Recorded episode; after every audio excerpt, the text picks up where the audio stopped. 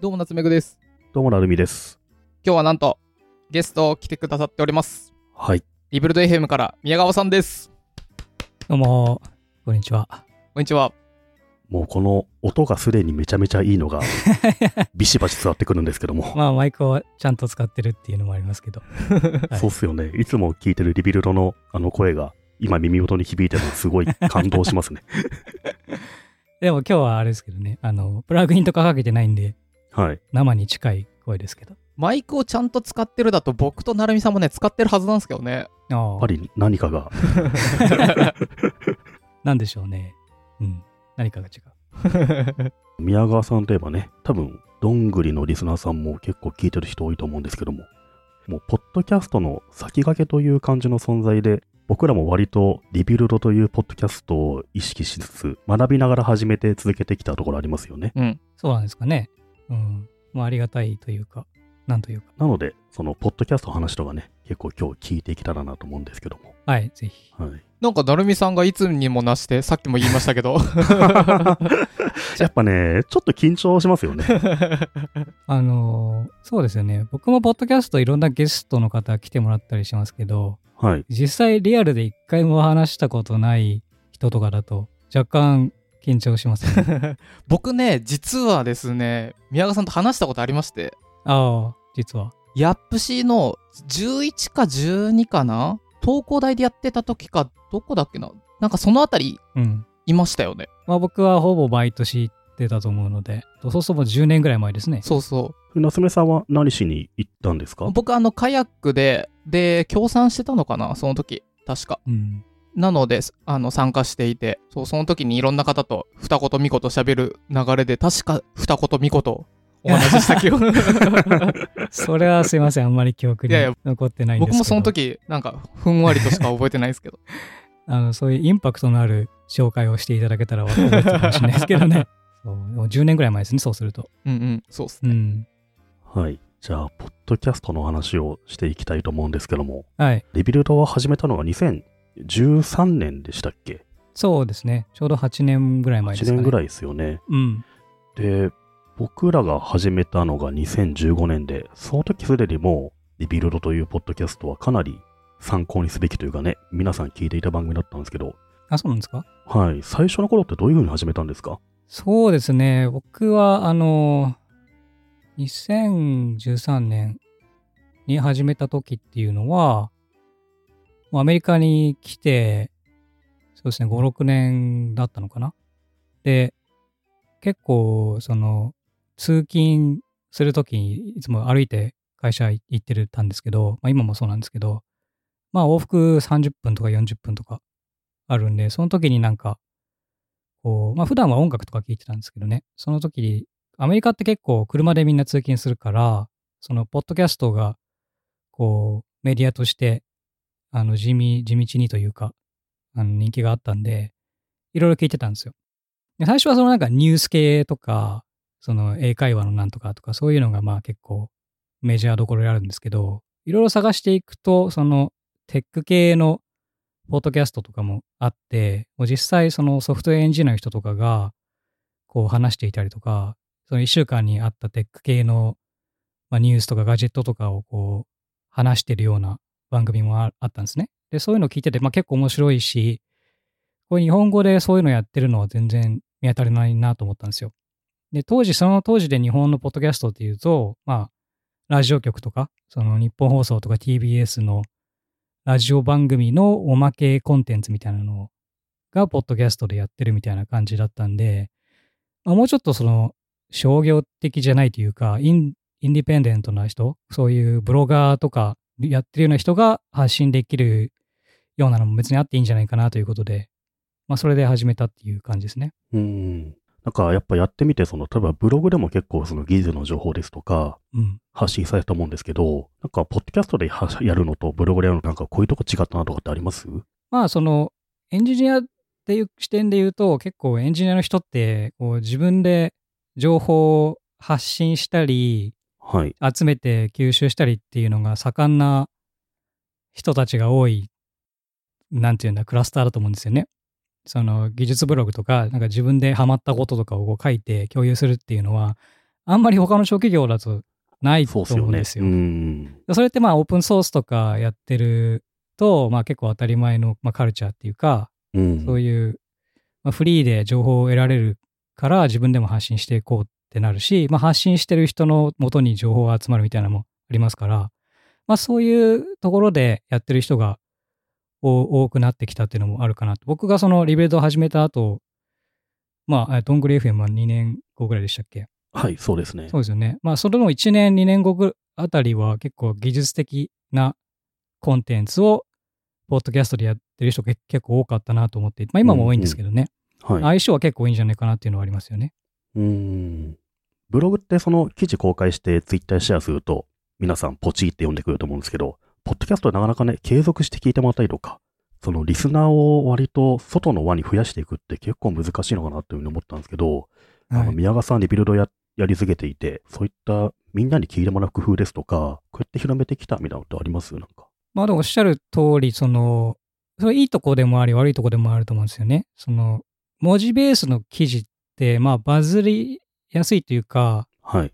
まあ、ながらみとかが簡単にできるし、あの、検索エンジンとかでも文字ベースで引っかかってくるんで、まあ、一元さんで見て、もう次戻ってこないみたいな人も相当多いわけじゃないですかう。んはい。それに比べると、ポッドキャストっていうのは、まあ、1エピソードの長さもそうだし、そのすぐパッと検索してすぐ聞けるっていう感じでもないんで、まあ、割とその、ポッドキャストのホストの人、僕らと、あと、リスナーの人とのこう、まあなんていうか、つながりが結構深いメディアだと思うんですよね。うんそこがまあ、逆にすごくいいところでもあると思うんですよ。ちょっと過激なことをまあ言ったとしても、音声ベースだとそういうののコンテキストがあるんで、はい。し、あとその、ポッドキャストだったら毎週毎週聞いてくれるオーディエンスのリスナーの人とかいるんで、あこの人はまたこういうこと言ってるけど、まあ実は本当はこう思ってるんだよなとか、今までこういうふうに言ってた人が言ってるからこういう意味なんだよなってわかるけど、まあそうじゃないの文字起こしとかして、ブログとかに書くと、まあ炎上するみたいな、あると思うんで、まあそこはだいぶ違うよなとは思いますうんただ、まあ、リスナーベースは増やすっていう話で言うと、うーん、特になんか、増やすために努力したっていうことはなくて、うん自然とっていうか、本当にオーガニックに増えていったっていうところが多いとは思いますね。やっぱその、ブログとかと違って、一つの記事のそのインパクトのバーッと一気に燃えるような面白さとか、そういうのではなくて、なんか淡々と続けていって、徐々にファンが増えていって、なんか静かに、ただなんか、なんか炭火みたいにどんどん熱量増えてるような、そういう感じがしますよね。そうだと思うんですよね。僕のポッドキャストって、あの、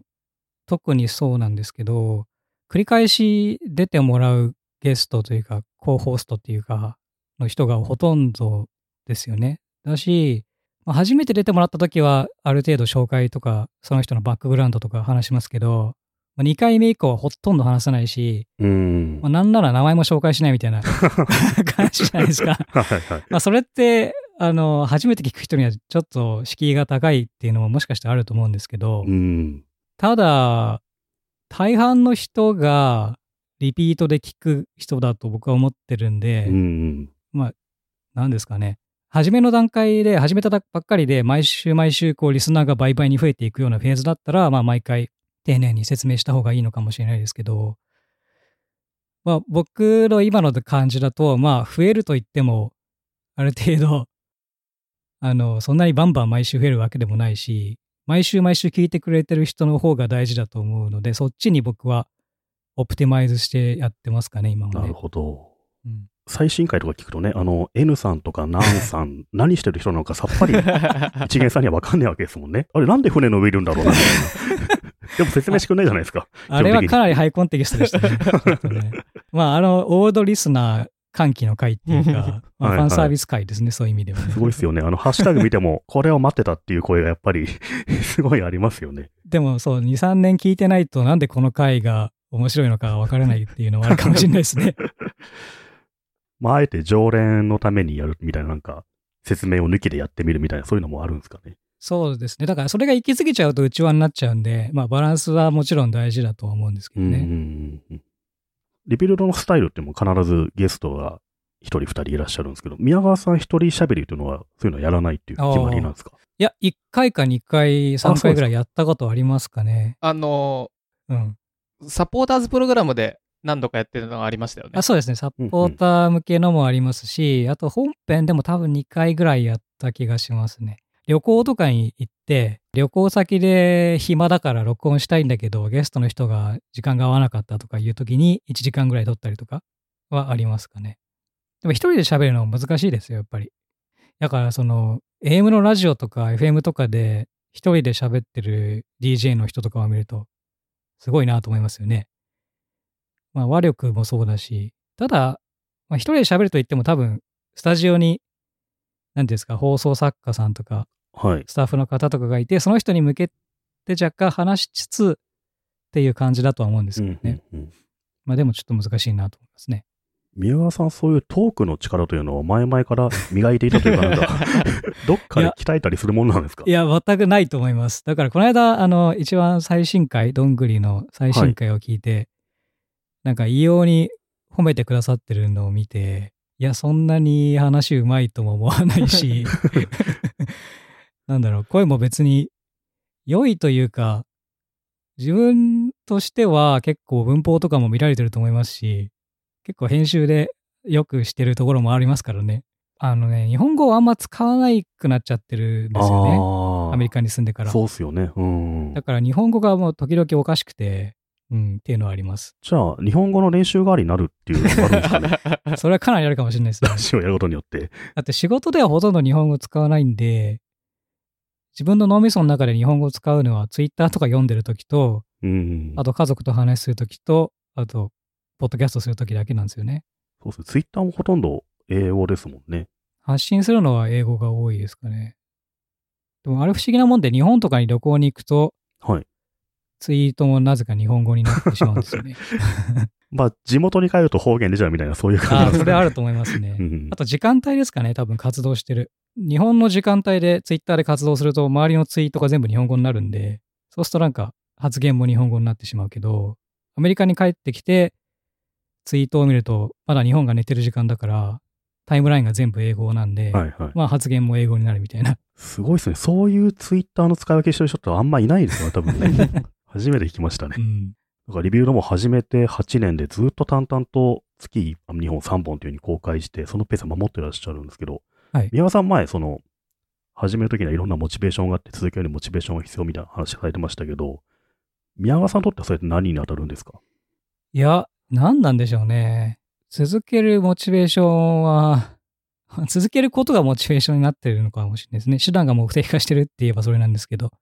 まあなんか、自分が発信することで聞いてくれる人がいて、まあ聞いてくれる人がまた新しいエピソードを聞きたいと言ってくれるんで、やるかと言って、やるみたいな。うん、うん、うん。まあそういう、こう、サイクルが今は回ってる感じがしますね。まあ、それだけではないとは思うんですけど、まあ、ほとんど、その、それだけでずっとやってきたっていう気がします。逆に言うとなんか、1ヶ月とか2ヶ月とか、やらない何か理由ができたとして、はい。ちょっと今立て込んでて1ヶ月ぐらい休みますとか言ったら、再開する記録が湧かなくなるかもしれないっていう 恐怖はありますかね、若干。続ける秘訣は続けることだみたいになるんですかね、じゃあ、えーだなんじゃないですかね。それってなんか、はいトートロジーかもしれないですけど、そんな気はしますよね。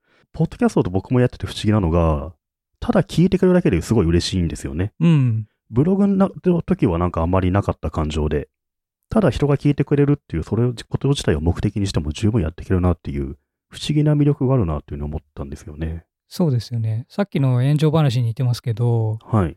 レビルドなんかは特にエピソード長いんですよね、1エピソードが。うんうん2時間とか3時間とかあるんで、まあ嫌いな人はそもそも聞かないですよね、だから。そうですね。そんな体力と時間がないですからね。らブログとか YouTube とかって、まあ、ブログをあのね、流し見できますし、YouTube1 エピ、1個の動画が5分、10分とかだと、まあなんかちょっと見て、上げ足取るようなコメントしたりとか、炎上したりとかする、しますけど、ポッドキャスト2時間半も聞いて、なんかうざいコメントしてくる人とか、まあほぼいない、そんな暇な人はいないんで。それもただのファンなんじゃないかって気がしますよね そうそう。そう逆に言えばもう。まあいますよね、そういう人ね。本当に好きなんだなっていう。好き好きで聞いて、それでなんか、変なコメントしてくるみたいな。愛の現れ方がちょっとおかしいなだけで、あそうですね。愛な気がしますね。なんか以前宮川さんが一回聞いてくれてる人は結構読料率というか完了率も高いっていうのはどっかでおっしゃってましたよね。ああ、そうですね。なんていうか、えっ、と、ポッドキャストのプレイヤーで、Apple のやってるやつとか Spotify のやつとかを見ると、聞き始めた人がどこで脱落するかみたいなのが見れるんですよね。で、あんまり気にしてないんですけど、たまに見ると、まあほとんどの人が、70%、80%ぐらいの人が、こう、感想してるというか、おー N さんの回でも離脱せずにみんな聞いてるなって感じ。3時間のエピソードでも結構みんな感想してるっていうのがありますよね。それはやっぱそういうことなんでしょうね。こうもう聞いてくれる人は最後まで好き好んで聞いてくれるから。うーん。いや、聞いててなんかこれ嫌だなって思う人は聞かなくなる、そういうメディアだと思うんで、それがまあ、うんそれはそういうもんなんじゃないですかね。うんうん。うん。逆に、だからもっと増やそうと思って内容をこう、こびたものにするとかっていうのは、うんうん。僕は別にする必要はないと思ってますね。ただ、そういうのをやりたい人がいても全然否定はしないというか、はい。このポッドキャストはもうたくさんの人に聞いてもらいたいっていうのをゴールにするんであれば、いろんな人が興味を持つような内容とかコンテンツにするんでしょうけど、うんうん。まあ僕の場合は僕が面白いと思った人と話をして、聞いてる人もたまたまそれがみんな面白いと思ってくれるっていう、そういう感じだと思ってるので、同感な部分があって、なんか、とても多くの人に伝えたいとか、ニーズにマッチしたいと思ったら、なんか YouTube とかの方がいいかもしれないですもんね。うん。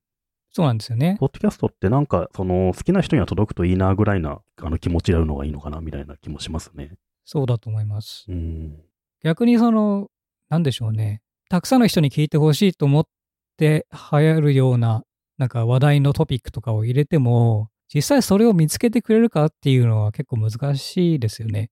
うんうん検索エンジンとかでも、まあ、実は最近 Apple とか Google とかがコンテンツの中身、ポッドキャストの音声もインデックスし始めてるんですよね。うん。はい。だから、まあ、まあ、近い将来とか今もほとんどちょっと始まりかけてるんですけど、話した内容について検索して、たまたま検索エンジンから入ってきて、聞き始めるっていう、その流入経路が、まあ、ないわけではないと思うんですけど、うん。実際どうですかね？僕とか、そういう使い方別に知ってないですし、なんか Google に行って検索して、ポッドキャストのエピソードが引っかかっても、聞こうとはならないですよね。うん。んそうっすね。なんか、あ検索から入ることあんまなくて、割と最近 Spotify とかのおすすめっていうのが聞いてきてるような感触ありますよね。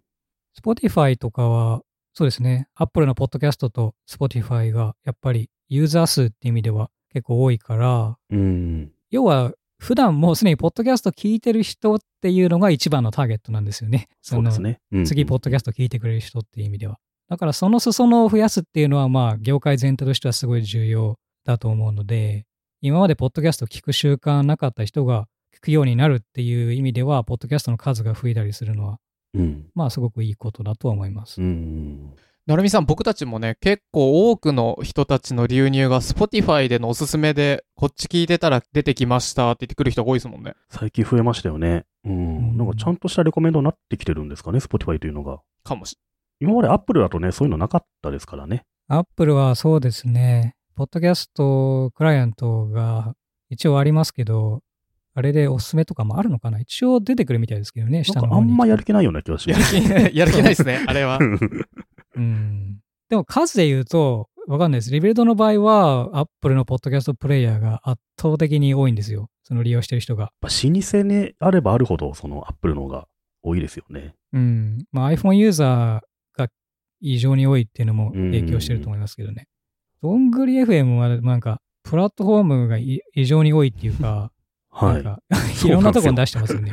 まあ、どこで変えてもいいなっていうふうに考えてるんで、うん。なんか出してっていうのがあれば、いくらでも出しますよっていう。なんかこれはあの、なるみさんが編集者で結構いろんな記事を書いたりしてた感覚からかなと思ったんですけど、僕も最初 iTunes だけで出してもいいんじゃないかなと思ってたら、結構なるみさんがどこで聞かれてもいいからって言って、Twitter でただ MP3 貼ったりとか、もう。あらゆる媒体でもうどんどん発信してて、で、どこで聞かれてもそこにユーザーがいるから別にそれでよくて、で、それを横断的に解析もしないっていうのは結構面白いなって僕はなるみさんと一緒にやってて思いますよね。ちょっと前、分散型メディアって言葉がありましたよね。メディアの話で。うんうん。ホームページを持たず、インスタだけ出して、ツイッターで出して、うん、Facebook のインスタントアーティクルで出して、本体がないみたいなね。そういったノリでメッセージが届けば、声が聞いてもらえればどこでもいいなっていう気もしますよね。僕は何気にあの、スラックで、あのサウンドクラウドのフィードを受け取って、スラック上で聞いたりもしてるんで、ただのフィードっていうのもありますよね、単純にね。ポッドキャストのいいところっていうのは。うんうん。それがあれですかね。1エピソードが10分とか20分とかっていうのも、まあ、そういうが影響してるんですかね。そういう意味では。そうですね。あとやっぱり、1コンテンツ1テーマにしたいなっていうのがなんか僕は昔からやっぱ強くあって、うん。そうすると例えばタイトルをポンとつきやすくて、で、聞く人も期待通りのコンテンツとタイトルがマッチするので、割となんかストレスなくいけるのかなっていうのが、なんか記者としてのそういった経験上なんですかね。まあ、それ面白いですね。ツイッターとかでよく見る、なんだろう、バズフィードとか、 NowThis とか。はいはい。 NowThis とかってど、どこにメディアがあるのかわかんないけど、とりあえずリツイートでよく見るみたいな。はいはい。そうっすよね。まあ、だからそういう感じですよね。その、 Vox の Explained とかもそうですけど、まあ、バズって、その、そこで見られて、コンシュームされて、っていう、そこで、それでいいじゃんっていう感じですよね。そうですね。う。うんん。まあ、バズはそのポッドキャストはあんま求めてなくて、ただ触れる場所が多かったらいいのかなっていうふうにう思いん。ますね。なるほど。僕はそういう意味では、結構逆というか、はい。切り取って聞かれるよりは、こう、うんい一個通して聞いてもらいたいし、また繰り返し聞いてもらいたいっていう、うんうん。そういう感じかもしれないです。ううん。いやもちろんそれどっちが、あの、うんうん正しいとかなくなくて、それがまた面白いなと思いましたね。そうですね。リビルドのね、その1ビスは1時間、2時間ってあって、で、その1時間、2時間を象徴するようなワードをタイトルでついてるじゃないですか。はい。その、すべてがそこに含まれてるような。い やそんなことないんですけどねそんなことないですよあれがすごいすごいかっこいいなと思うんですけどね。あん。あれはね、一番実は、収録した後一番時間かかるのがタイトルを何にするかっていうやつでね。まああれはその英語圏のポッドキャストとかバラエティ系の番組とかでよく使われているそのパターンですよね。うんうん。そのエピソードでなんか一番面白かったフレーズ、パンチラインみたいなやつをタイトルにするっていうやつで、うんうんまあいいタイトルは短くて、はい。で、タイトル見ただけだとなんかわかんないけど、聞いたら、あ、これかってなるっていうのが一番いいですね。なるほど。個人的にこれうまかったなっていうのはあるんですか？自信で。ああ、どれかな？ちょっと見てみますね。夏目ぐさんは何かありますか？いや、僕もどれ、なんかいくつかメモってた気がするな。ああ、えっ、とに、エピソード253の All the Pepper went to 田舎とか、あの、ペッパーがみんな田舎に行ったっていうやつとか。あの、マミさん出てた時のやつです、ね。そうですね、マイケルと。これマイケルが言ったやつだと思いますね。はいはい。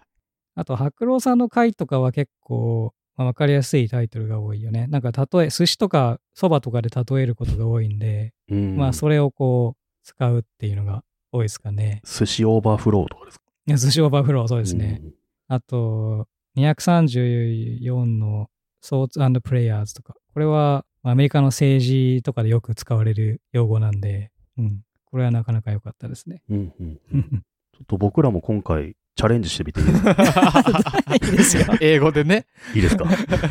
英語にうまく訳すのが難しいんですよね。はい。そう。まあ日本語でもいいいいんだろうなと思うんですけど。初期のタイトルは日本語とかも使ってましたけどね。うんうん。うん。リビルドにおいてなんか、これをしないようにしてるとか、はいなん。かそういったポリシーってなんかあるんですか？うーん、そうですね。ポリシーではないですけど、あんまりこう、自分語りをしないようにしてる、うんますね。それはその、僕もそうですけど、ゲストの人もそうで、その人の話ばっかり、その人の人物ばっかりに焦点が当たっちゃうと、なんかその人がコンテンツになっちゃうんで、もう消費するだけになっちゃうんですよね。うんうんで、年に1回とか2年に1回とか出てくる言えるようなすごい人だったらいいんですけど、そうじゃないとこう、毎週、毎週というか、何回も出てもらうと、ネタがそのうちなくなってくると思うんですよ。うんね、それってなんか、お互い良くないと思うし、まあ、逆にだから、まあそうじゃない人というか、に、あの、自分語りをされてもあんまり興味ないという人も多いと思うので、まあなんか、自分語りではなくて、もちろん自分の経験とかを踏まえた上で話してもらうのは全然いいんですけど、こう、いろんなトピックについてお互い話しながら、その、それを通じてキャラクターが見えてくるとか、うん面白い話が聞けるっていうのがいいかなと思いますね。そのゲストの方のを通じてなんか語ることによって面白い視点が見つかったりとか、うんそう。いったところがありますよね。そうなんですよね。うんちなみにお便りが来たりとかしないんですか？お便りは、はい、来ますよ。あの、まあ、ハッシュタグが基本メインなんで、ツイッターの。で、ツイッターでほとんど感想とかは見ていて、ここ半年ぐらいはなんかメールアドレスを作ったんで、そのメールにも、あの、お便りが来たりとかはしてますね。でもあれですよね。じゃあ、ラジオネームなるみさんから お便りですとかはないですよね。そうそうそうやってないですね。宮川さん好きな食べ物何ですかみたいなお便り読まれることあんまなさそうですね。うん、あんまり Q&A 的なことはやってないので、まあそういう回ももしかしたらやったらいいのかもしれないですけど、うん。基本は、うん、あんまりフィードバック、目を通すけど特に返さないっていう、そういうスタンスですね。なるほど。でもまあメール見てて思ったのは、はい。結構あの、ツイッターとかやってない人とかも聞いているんですよね。まあなんか、それ当たり前のことかもしれないですけど、こう今の世の中的にだと、ツイッターもやってないっていう、オンラインに存在しないようなもんじゃんっていうふうに思っちゃいますけど、まあ一般的にはそうではなくて、そうですね。うん。あの、そういう人も結構もちろんいらっしゃって、うん。で、感想、特にツイッターとかないんで、メールで書きますみたいな感じで送ってくださる方も結構いて、まあ割とそういうところは面白いですね。もうあの仕事とかリタイアされて、今田舎で暮らしてますとかそういう人とかも。いるので、うん。なんかこんなリスナーさんもいたっていうのにびっくりすることってあります？え、小学生が聞いたの？みたいな。そうですね。びっくりではないんですけど、はいなんか中学生の時に聞き始めて、で、今、あの、就職活動をしていました。宮川さんの影響でエンソフトウェアエンジニアを目指していますみたいな。おー。それはちょっと、まあ8年やってたらそういう人はいますよいい話ですね。14歳が22歳ですよね。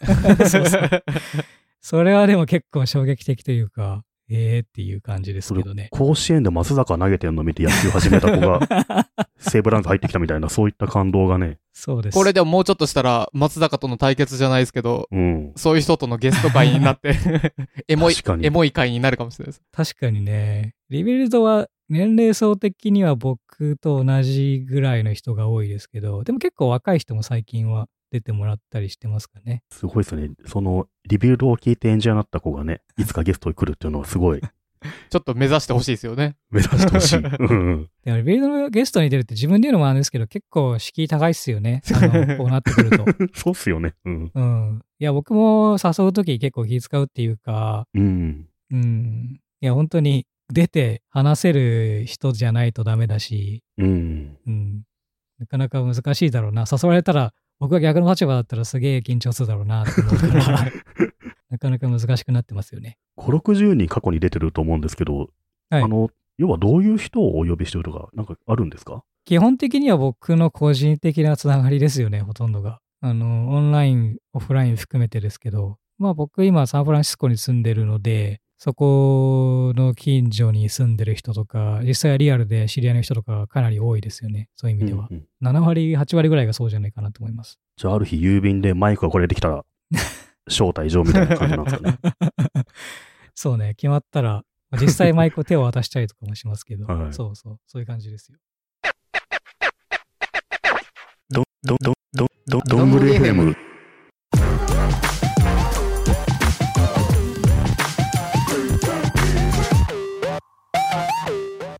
なんか、自分語りをしないというところちょっと恐縮なんですけども、はい。宮川さんの話を聞いても大丈夫ですか？いいです。宮川さんあのライブドアにいらっしゃって、シックスパルいらっしゃって、で、クパッチとか、で、いろんな会社勤めてらっしゃると思うんですけど、なんかその、転職とかそういったステップアップに関して、なんかこういう基準で選んでるとか、そういうのってあるんですか？ああ、えっと、会社を変えるときに、あそうですね。はい。うんいや、えっ、と、そうですね。基本的には 転職するきっかけというのは、まあなんか飽きた時っていうか、やっぱりエンジニアなんで技術的にうん。ある程度のチャレンジとか、やり残したこととかがないとダメですよね。そのいる理由がないというか、はい。逆にそのもう全部ここでできることをやり尽くしたなとか、まあ今同じことをずっとやってて、自分の中での吸収できる余地はもうないなと思ったら、うんまあ転職するかっていう感じにはなりますよね。うん。うん。じゃあ必ずその、転職する新しい会社には自分なりにチャレンジするポイントがあるというふうになってるんです。そうじゃないですかね。まあ後付けでもなるかもしれないですけど、まあ、基本的にはい今までにやったことなかった分野に行くとか、うんうん。まあ、そういうことが多いとは思います。ただ、今はソフトエンジニアリングだと、まあ、大きく分けると、そのコンシューマー向けのテクノロジーを提供している会社と、あとはビジネス向け、うんうん。まあ、エンタープライズだったり、 Software as a Service だったりっていう、まあ、そのまあ、二つ、めちゃくちゃ大きく分けると二つあると思ってて、まあ、個人的にはなんかそっちをこう、行ったり来たりしてるというか、まあ、そういう感じがありますかね。そうするとあの、例えば2000年代初期の頃って、割とコンシューマー用の会社が多かったですよね。ライブドア、シックスアパート。そうですね。ただ、ライブドアは僕がいた時はコンシューマー向けのサイトもやってたんですけど、僕がいた部部署というか、チームは割とクライアント向けにあのウェブサイトを作ったりとか、システム作って納品したりとかしてたんで、うんまあ、割と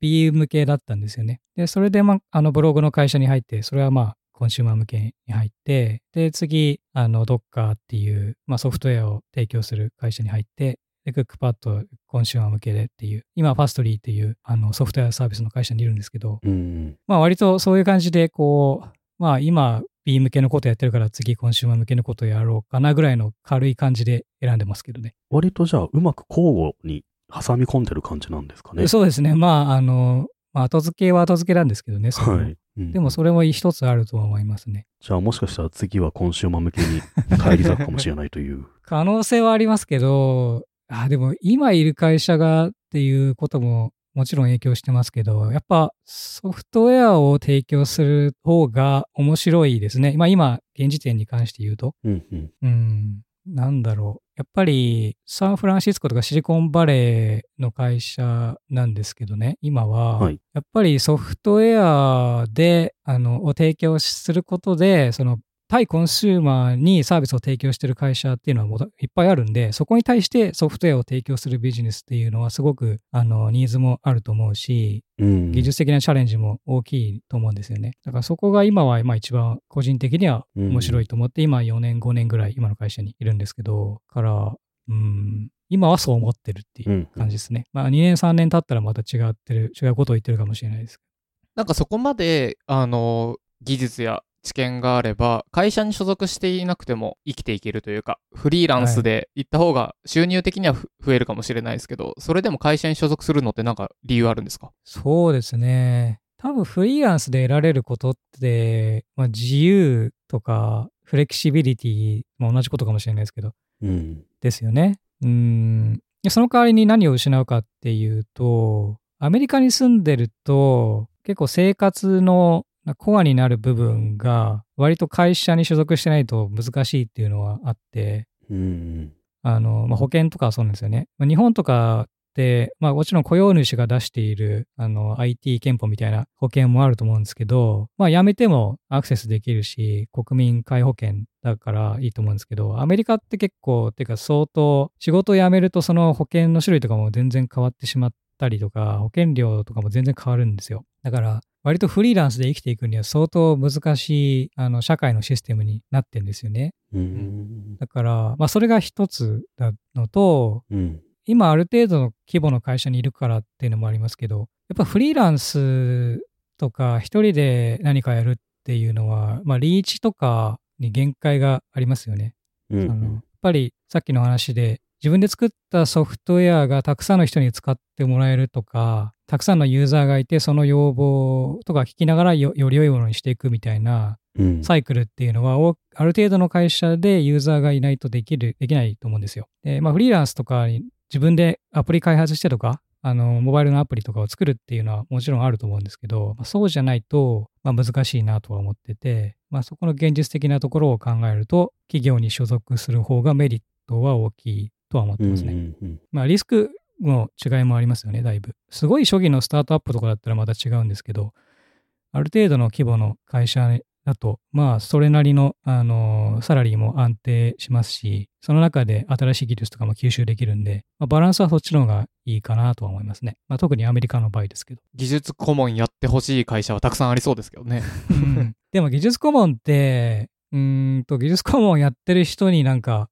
ちげえよって言われそうですけど、まあ、自分から提供するものだと思ってるので、まあ、自分の持ってるものを提供して対価をもらうっていう感じですよね。うん、そ、それよりは、あの、何か解くべきチャレンジがあって、それをこう、やりながらエンジニアとしての、まあ、欲求も満たしながらお金ももらえるっていう意味では、雇われてる方が何倍もいいんじゃないかなっていうふうに僕は思ってますけどね。うん。まあ自分でスタートアップやるとかはまたそれはそれで、あの全然スケールの違うチャレンジだとは思うんで、うん。そういう道ももちろんありだとは思うんですけどね。だからサンフランシスコで働くことっていうのは結構強いこだわりっていうのはあるんですか？場所って意味ですか？はい。サンフランシスコはね、やっぱりまあシリコンバレーと呼ばれる地域のまあ北側にあるんですけど、まあテックの会社のがたくさん集まってるところなので、まあ、そういう人材もいっぱいいるし、技術的なその情報とかもたくさんあるし、僕の今住んでる家とか、まあ、歩いて10分ぐらいの圏内にも、ドロップボックスとか、スラックとか、GitHub とか、Airbnb とか、オフィスがある感じなんですよね。まあ、だからもう、そういうところに、まあ、いっぱい人が集まってるっていう、そういう良さはあると思います。が、この半年1年ぐらいでコロナのこともあるんで、会社オフィスを移動したりとか、引っ越したりとか、畳んだりっていう会社も増えてきてますよね。だし、みんな会社に基本的にあんま来ないくなってるんで、そのミートアップとかもほとんどオンラインとかバーチャルで開催されてるんですよね。だから割とサンフランシスコに住むメリットっていうのはなんかだいぶ減ってきてるっていうのが現在進行形かもしれないです。船の上はダメですか？船の上はどうでしょうね。まあ今は辛い じゃないですかね。すごいですね。徒歩圏内にスラックとかドロップボックスとかね、普段使ってるサービスの会社あるっていうのはすごいですね。なんかお寺好きの人が京都に住むような。古墳好きだから奈良に住むみたいな。もう本当に歩いていったらオフィスここにあるわ、みたいな感じではありますよね。逆、それも本当によしあしで、昔はというか、コロナの前とかだったらもうランチとかに行くともう、隣がね、スラックの会社の人がいたりとか、まあそれに投資してるベンチャーキャピタルの人がいたりとかして、うん、それは、そういうのが好きな人は、すごい興奮すると思うんですけど、うん、まあ、ずっといるとなんか、ちょっと食傷気味になるというか、どこに行ってもテックの話しかしてないっていう そうなんですね。感じなんですよね。まあ、東京とかニューヨークとかは絶対そこまでじゃないと思うんですよ。別に喫茶店、カフェとか行っても別に隣の席でなんか API の話とかしてないじゃないですか、普通に。まあ、たまにいるかもしれないけど。あの、サンフランシスコはそんな感じですね。してるんですか？本当に。してます、してます。いや、てか、テックの人以外いないんで、基本的に。本当に。大げさじゃなくていないんで。住め、住めないですよね、普通の人はそこだと。あの、そう、家賃が上がりすぎてるってのもありますね。だから、そうじゃない人は住めなくなっちゃってるんで、もうそこも問題だし。うん、ああ、トゥットゥルとか言ってる人はいないんですかね。どういうこと？いや、あのね、いないんですよ。うん、いないですね。いないです。まあ、郊外に行けばいるんですけどね、はい、多分。うん。宮川さんにインターネットの話もいろいろ聞いてみたいんですけど、はい。僕があの、初めて宮川さんを認識したというか、いろんな記事で見たのが2003年、2004年とか、それぐらいの頃で、宮川さんといえばその、バラグフィーズを運営していて、あと、ブログハックスっていう本を出していて、はいはい。で、僕は、なんでしょう、記者仲間の甲斐さん。甲斐さんがインタビューしてた記事、よく見てたんですよね。えーはいはい、何度か見たんですよね。もう誰も覚えてないですかね。誰も覚えてないです。ブログに関わる、なんだろう、いろんなサービス運営者と開発者の方が、イートみたいに何何人か紹介して出てくるみたいな連載があって。インプレスです。インプレスですね。はいはい。BB ウォッチとかですかね。BB ウォッチですね。その頃はそういう懐かしいんですけど、当時あの、シックサパ所属していて、で、ブログ関連のね、いろんなノウハウを発信されたりとか、はい。あとなんかこの頃で Web2.0 っていう時期でした、ね。多分時期としてはそう。そうっすよね。ですね。うん、でも、ブログハックスを書いたのは僕、はい、シックスアパートに入る前だったような気もしないでもないですね。タイミングが結構微妙なんですけど。うん。ライブドアにいた最後の1年ぐらいは結構好き勝手やってたんで、うん、そのタイミングで書いてたんじゃないかという気がしないでもないですね。もう記憶がもう15年ぐらい前なんで 曖昧です。当時はそのブログが盛り上がりつつある中で、その、例えばフリッカーとか、はいはい。デリシャスとか、そういった、まあ、なんでしょうね。今でいう SNS に近いようなそういったサービスが増えてきて、うん。で、そういったものがどんどん出てきて、割と盛り上がったんですけど、そう。すごく面白い時代だったなと思うんですよね。そうですね。いや、まあ、あんま話してると老人会になっちゃうんで、これなんですけど。いや、まあ当時、そのブログ出てきて、はい。面白かったのは、やっぱり一つはそのユーザー側の視点からこうなんでしょうね。今それまでもまあ日記ウェブ日記とか BBS とかあったんですけど、まあ、ブログっていうのはまたそれとちょっと違うしなんか一段階ステップアップしたなっていう感じがありましたよね。まあコンテンツ今までその前までって CMS みたいなそのコンテンツを管理するのってまあすごく企業が使うもので、一般ユーザーが使うものではない的な感じがあったんですけど、それをその誰でも使えるようにした、まあ、バブルタイプとか、あとワードプレスとか出てきて、で、まあそういうユーザーが情報発信すごい簡単にできて、お互いをこうフォローしたりとかうん。できるっていう、そういう使い勝手の面と、まあ、あと技術的にはそのの RSS みたいなのとか、トラックバックとか、コメントとか、そういうあのものもありますし、そのフリッカーとか Delicious とかみたいに、まあ、いろいろこう API をすごい公開してるサービスが多かったんで、ユーザーはそういうのをこうつなぎ合わせてマッシュアップしたりとか、まあ、そういうのがこう流行ったっていうか、そういうのが技術的に面白いっていう、うん。まあ、そういうとこありましたよね。ぼ僕がその書いた、ブログハックスの記事を書いたのは、まあ、主にその技術的なところが中心だったんですけどね。そういったのが生まれた2000年代の前半から考えると、なんかす最近ってね、結構いろんなものが Facebook に集約されたりとか、うん。あと Twitter になってきたりとか、いろんなアルゴリズムに飲み込まれてきて、なんかすいろんな状況変わってきたなと思うんですけど、そうなんですよね。宮川さんってどう、どういうふうに見てます？そういうのを。いや、それはすごく、あの、うん、ユーザーとしては、まあ、便利にはなってきますよね。やっぱりワーブルタイプにしろ、ワードプレスにしろ、なんか自分でインストールしたりとか、バージョンが上がったら上げないと、セキュリティ法パッチを当てないといけないとか、うんうん。まあ、そういうのに比べるとアカウント一つ作って、で世界中の人にリーチできるっていう意味では、使い勝手はものすごく、まあ、知っていると思うんですよね。それまでって技術がないと発信できなかったっていうのに比べると、まあ、すごくうんうん良い状況、アクセシブルになってると思うんですけど、まあ、い一方でその、まあ、Twitter とか Facebook とか、あの、ミディアムとか、ノートとか、そういう、まあ、サービスを運営してるところは、まあ、プラットフォームなんですけど、あの、普通の企業なんで、彼らには彼らなりのその、えー規約とかサービス運営のポリシーというのがあって、まあ気に食わなければあのバンされたりとか、うんうん。あの自分が使いたいようにはあの使わせてくれなかったりとかっていうのもありますよね。うん。だからそういうまあリスクっていうのはまあ常にあると思うので、うん、そういうのをまあ意識しながら使っていかなければいけない。だから、そうリスクがあるからといって、まあ、使わないという選択肢はなかなか今現在においては難しいうん。ですよね。そのまあ、Facebook とかは結構使わない、もうポリシーで使わないんだって言ってる人は結構いて、まあ、僕もまあアカウントあるけど、使ってるかって言われるとそんなに使ってはないんですけどね。ただ、Twitter とか Facebook 両方使わないで、情報発信をして、どれくらいの人が読んでくれるかっていうとなかなかまあ難しいとこではうんあると思うんですよね。ただ、まあ、ブログとかポッドキャストとかっていうのは、まあ、基本的にそのダイレクトにあの情報を購読できるメディアだとまあ思っていて、まあ、ブログだったらまあ RSS で登録すればいいし、ポッドキャストクライアントも基本的にはね、自分でポッドキャストの RSS フィードを自分で作ってもいいし、そのプラットフォームが提供するものでもいいんですけど、それを購読してくれる人がいれば、その間には誰もあの、サードパーティーは基本的には存在しないですよね。究極的には。はい。だからそこはすごく重要だなとは、個人的には思って、そこ大事にしてるんですよね。でも、ドンクレ FM とかってなんか、いろんなププラットフォームに出してるので、それってまあ、一つは、そのプラットフォームごとに違うポリシーで運営しているから、そうですね。どっかのプラットフォームからいきなり切られる可能性は、まあ、あるわけじゃないですか。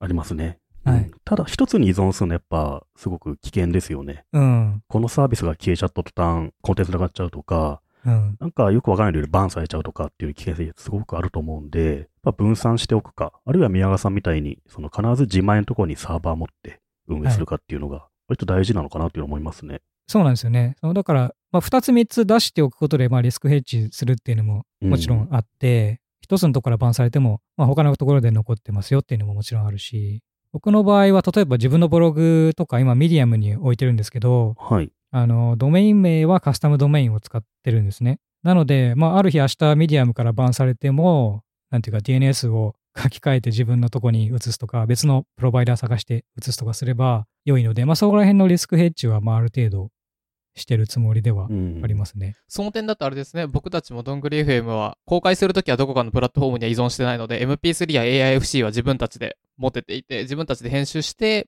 それを公開しているので、なので、どこかが消えても、まあ別に自分たちでサーバー立てておけばいいかなとは思ってます。うん。そうですね。あと、ポッドキャストって、まあ、MP3 は、普通は、あの、フリーじゃないですか？その、DRM とかかかってないんで、まあ、ある日、ホスティングプロバイダーから消されても、まあ、多分誰かがコピー持ってるだろうっていうのはありますよね。だから、それはフリーであることの、まあ、メリットっていうか、ブログも関してもそうですけど、間違えてブログ消しちゃっても多分 Google にキャッシュあるよねみたいなうん感じで、まあ、情報をフリーにしておけば、いろんなところにコピーが残ってるんじゃないかっていう、そういうバックアップ的なのも一つあるかなと思いますね。なんか今、スマホアプリとかでね、ほんと気軽に発信でできますけど、その分そのアプリとかサービスプロバイダーにデータというものを依存しちゃうっていうのあるじゃないですか。うん。本当に自分のものになってないっていうのが結構あると思うので、なんかそ簡単に発信できるからこそ結構データ誰持ってるのかって結構ポータビリティというのを気にした方がいいのかなっていう気もしますよね。う。そうなんですよね。長く続けるのであれば。すごくデータがエクスポートできてとか、カスタムドメインにマッピングできてっていうのは、いつもサービス使うときに最初に考えるうん。とこですね。うん、そういうのがないサービスはなんか、最初にもう使うときにちょっとやめようかなっていうふうにうんなりますかね。まあでもそれもね、あの、自分自身でコンテンツ力があったり、リーチを持てる人であれば、なんだろう、プラットフォームに依存しなくてもいいと思うんですけど、うん。必ずしもそういう人だけじゃなくて、プラットフォーマーがいないと、あんまり影響力がない人、リーチできない人だったらプラットフォームに依存するのも別にいいんじゃないかなまあとも。本当最初のブーストとかね、いろんなお客さん連れてきてくれるとかね、うまいことを利用するっていうのも全然ありますしね。まあそれ YouTube とかもそうですよね。そう。まあ依存しちゃうんですけど、すごく強力な、なんでしょう、関連とかそういった仕組みで見られるので、依存してるけどやっぱやるっていうね。そういった選択もまあありますよね。そこのリスクを多分理解してやってれば、まあ、良いというか、あの、それ以外に多分方法はないと思うので、うん。ですけど、やっぱり YouTuber なんて、ある日、次の日には広告収入がゼロになっちゃう可能性はまああるじゃないですか。Google のアルゴリズム変更したら。だうん。からそこはまあ、リスクですよね。まあしょうがないっていう割り切るしかないですよね。他にないわけですもんね。そう。で多分、どんぐり FM もその、なんかコミュニティみたいなので、メンバーシップとかやってると思うんですけど、はい。まあ、 Rebuild でもそれやってまして、まあ、そういうのも一つ、モチベーションの一つにももちろんなりますし、うん。サステイナビリティっていうか、多分サスポンサーを取るとかよりも、直接お金を払ってもらう方がサステイナブルだなと思いますよね。うんうんうん。どんぐりのやつはどういう感じなんでしたっけ？そうですね。月1500円とかをいただいて、で、リスナーが集まる Slack グループがあって、そこで僕ら含めていろいろ、なんでしょうかね、おすすめのものを話し合ったりとか、うんおすすめ漫画を紹介したりとか、オンラインの公開収録をね、観覧席みたいな感じで YouTube あの限定公開して、うんで、僕らはリアルタイムでコメント見ながら放送したりとか、そういうのやってます。今日はないですけど、ゲストの方が来てくださったり、僕らの配信は、だいたい YouTube ライブで、そうですね。裏どんぐりの方限定で配信してて、うんコメントもらうとか感じですね。じゃあ普段一般でライブ公開はしてないけども、コミュニティに入ると見れるって感じですかね。はい。で、その見てくださる方たちのコメントが割とカンペ代わりな感じで、僕らも拾いつつ、話がそっちに行ったりとか、なんかあれだね、なんだろうな、割と放送作家みたいな気分を味わえるっていうのが、見てる人の方が。そう。えーっとって言ったら誰かがこうやって去って出してくる。そうそうそうそう。あれ思い出せないなーって言うと、ヒントくれるんですよ。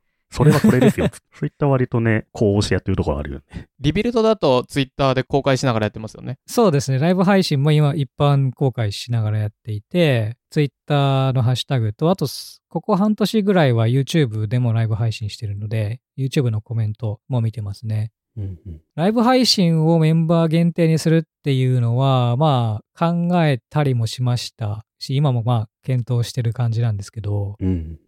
うーん、どうですかね。どれくらいの人がそれで入るか、ドロップするかっていう、それのトレードオフですかね。そうですね。なんか僕たちもそのコミュニティやってみて思うんですけど、基本的にこれコンテンツが何であれ入ってくれる人は入ってくれるし、お布施に近いというか、一緒にやってて楽しいから入りたいっていうだけで、そんなに別にこれをやったからじゃあ入りますって人はそんなに変わらないんじゃないかなと思っちゃいますね。それは一つありますね。あの、僕がサポートプログラム始めたのは結構早い段階だと記憶してるんですけど、2013年に始めたとして、多分2014年にはメンバーシップサポートプログラム始めてるんですよね。うん。ただ初期のサポートプログラムは特典何もなかったんですよ。もうむしろお金払わせてくれ的な人がすごい多かったんで、特典ないですけど、すじゃあ月10ドル払いたければどうぞっていう感じでやってたら、まあ結構入って、うん。で、でも何もなしもあれだなっていうことで、途中からそのライブ配信したやつを、えー編集なし、ノーカットですぐ聞けるっていうのを多分1年目、2年目ぐらいに始めた感じですね。でずっとそれがその一番の目玉だったんですよ。で、最近ここ1ヶ月ぐらいは、あの、なんか特典コンテンツみたいな感じで、まあ、僕今奥さんとあの家で1時間ぐらい話した内容をサポーター限定で配信してるんですけど、それがまあなんか割と評判がいいっていうか、それ、それ目的で加入したっていう人が結構増えてるんで、まあ、あの、多分何もなくてもただお布施したいっていう人が半分ぐらいで、うん。なんか特典があると自分をせ説得しやすいというか、正当化できる納得。うん、正当化できるっていう理由で多分入ってくる人が3割、4割ぐらいいるのかなっていう感じ。あと、なんか年に1回そのディスカウントしていて、なんか1週間限定でちょっと割引で入りますみたいな。やると、なんか、まあ、集団心理というか、うん セールやってるとなんか終わる前にやって得した気分になりたいっていう人たちが結構いるんだろうなとは思います。うんうんリビルドの場合ってそのエンジニアという大きなテーマがあるので結構リスナー同士っていうのがエンカウントしやすいと思うんですけど、もうどんぐりってもうテーマがフリーすぎて、なんだろう、聞いてる人は周り誰聞いてるのかっていうのがさっぱりわかんないんですよね。なので、リスナー同士でちょっとでもコミュニケーションしたいっていうニーズがまずあって、そこの受け皿として作ってみたっていうのがありますね。隠れリスナーみたいなのが？そうですね。隠れリスナーだらけで、人気コンテンツであればね、割とあれ聞いてるみたいな話もできるんですけど、そういうできるものでもないので、うん。場が必要だったっていうのもあるかもしれないなっていうふうに思いますね。うん。僕もでもリビルドのリスナーの方でエンジニアで聞いてるという人はもちろん分かりやすいですけど、まあエンジニアリングよくわかんないけど聞いてますみたいな人も結構いて、まあ個人的にはどういうところが面白くて聞いてるんだろうなとか、あるいはリビルドでは当たり前のようにいろんなことを話してるけど、はい。こういうとこが全然わけわかんないと思って聞いてる、どういうところがわかんないのかなっていうのは個人的には気になりますね。僕は、あの、僕の技術力で言うと、JS でアラート1って出して、ポコンって出すのはできるけどぐらいの、あの、技術力ですね。え で言うと、ポカーンってなるのは、あの、ハクさんのチップ系ですね。えあああれはわかんないですよね。あれは、寿司で例えてもらって、ギリギリ、あー、わかるような、わかんないようなっていうところはありますね。で、それ以外は別に、なんだろう。それがどの分野でも分かることは分かるし、分かんないことは、名詞が分からないとかは、まああるので、うん、はいうん。まあ、白さんのチップのところかな、ポカンってなるのは。まあ、結構プロダクティビティの話とかあるんで、うん。あのあたりはまあ、エン誰が聞いてもねジニアじゃなくてもね、うん結構使ってるツールとかあると思うから、うんそこはわかりますよね。なので自分の、えっ、と、僕がエンジニアではないので、エンジニアではなくて Rebuild 聞いてる人たちの周りで言うと、ヒゲポンさんの回が学びになるって人はちょっと多いかもしれないですね。あの、プロダクティビティの。勇気づけられますね。あ、そんなダンスやってんだっていうのがやっぱ、すごいグッとくるので。あれでしょ？高校生に囲まれての話でしょ？そうそう いいですよね。まあ、あとヒゲポンさんとか、広島さん、N さんとかは、お子さんがいて、結構いいろんな世代、小学生、中学生、高校生だったりするから、まあ、そういう若干ペアレンティング的なうんトピックもあったりするんで、まあ、そこに響く人もいるかもしれないですね。僕ね、さっき言われて思い出したのは、好きなタイトルで言うと、My Dad is a YouTuber かな？あの、N, N さんのやつの。あのタイトルはすごい好きでしたね。ああ、いいですね。そうそう。うん。ですね。だからポカンってなるのはハクさんのところで、じゃあ何が面白いっていうと、ヒゲポンさんのそこのプロダクティビティのところのありますし、あとは、自分自身、僕自身が知ってる分野の深掘りとか多角化みたいなのはあるなと思います。それは僕、ゼルダやったり、シュタゲ見たりしてるんですけど、それをいろんな人たちがいろいろな視点から話してくれるのはとても楽しいですね。そうか。ゲームとかアニメとかはまあ、サブカルコンテンツだと思いますけど、それがメインってわけではないんですけどうね。ん。うん、でも、まあ大体毎回というか、ね、ある程度コンテンツ系の話とか入ってくるんで、そういうのに詳しい人からするとすごい薄いトークしてる時もあるとは思うんですけど、まあまあ、割とね、そういうの興味なかった人でも、リベルドでや言ってるから見てみるかみたいなので、ネットフリックスとかたまたま入ってるから見るとか、そういう人もいると思うんで、まあいいですよね。まあ、リビルドファミリーの人はどう語るんだろうっていう、その視点が楽しみっていうのもありますし、うん。あと、めちゃめちゃわかんない話も僕すごい楽しいですけどね。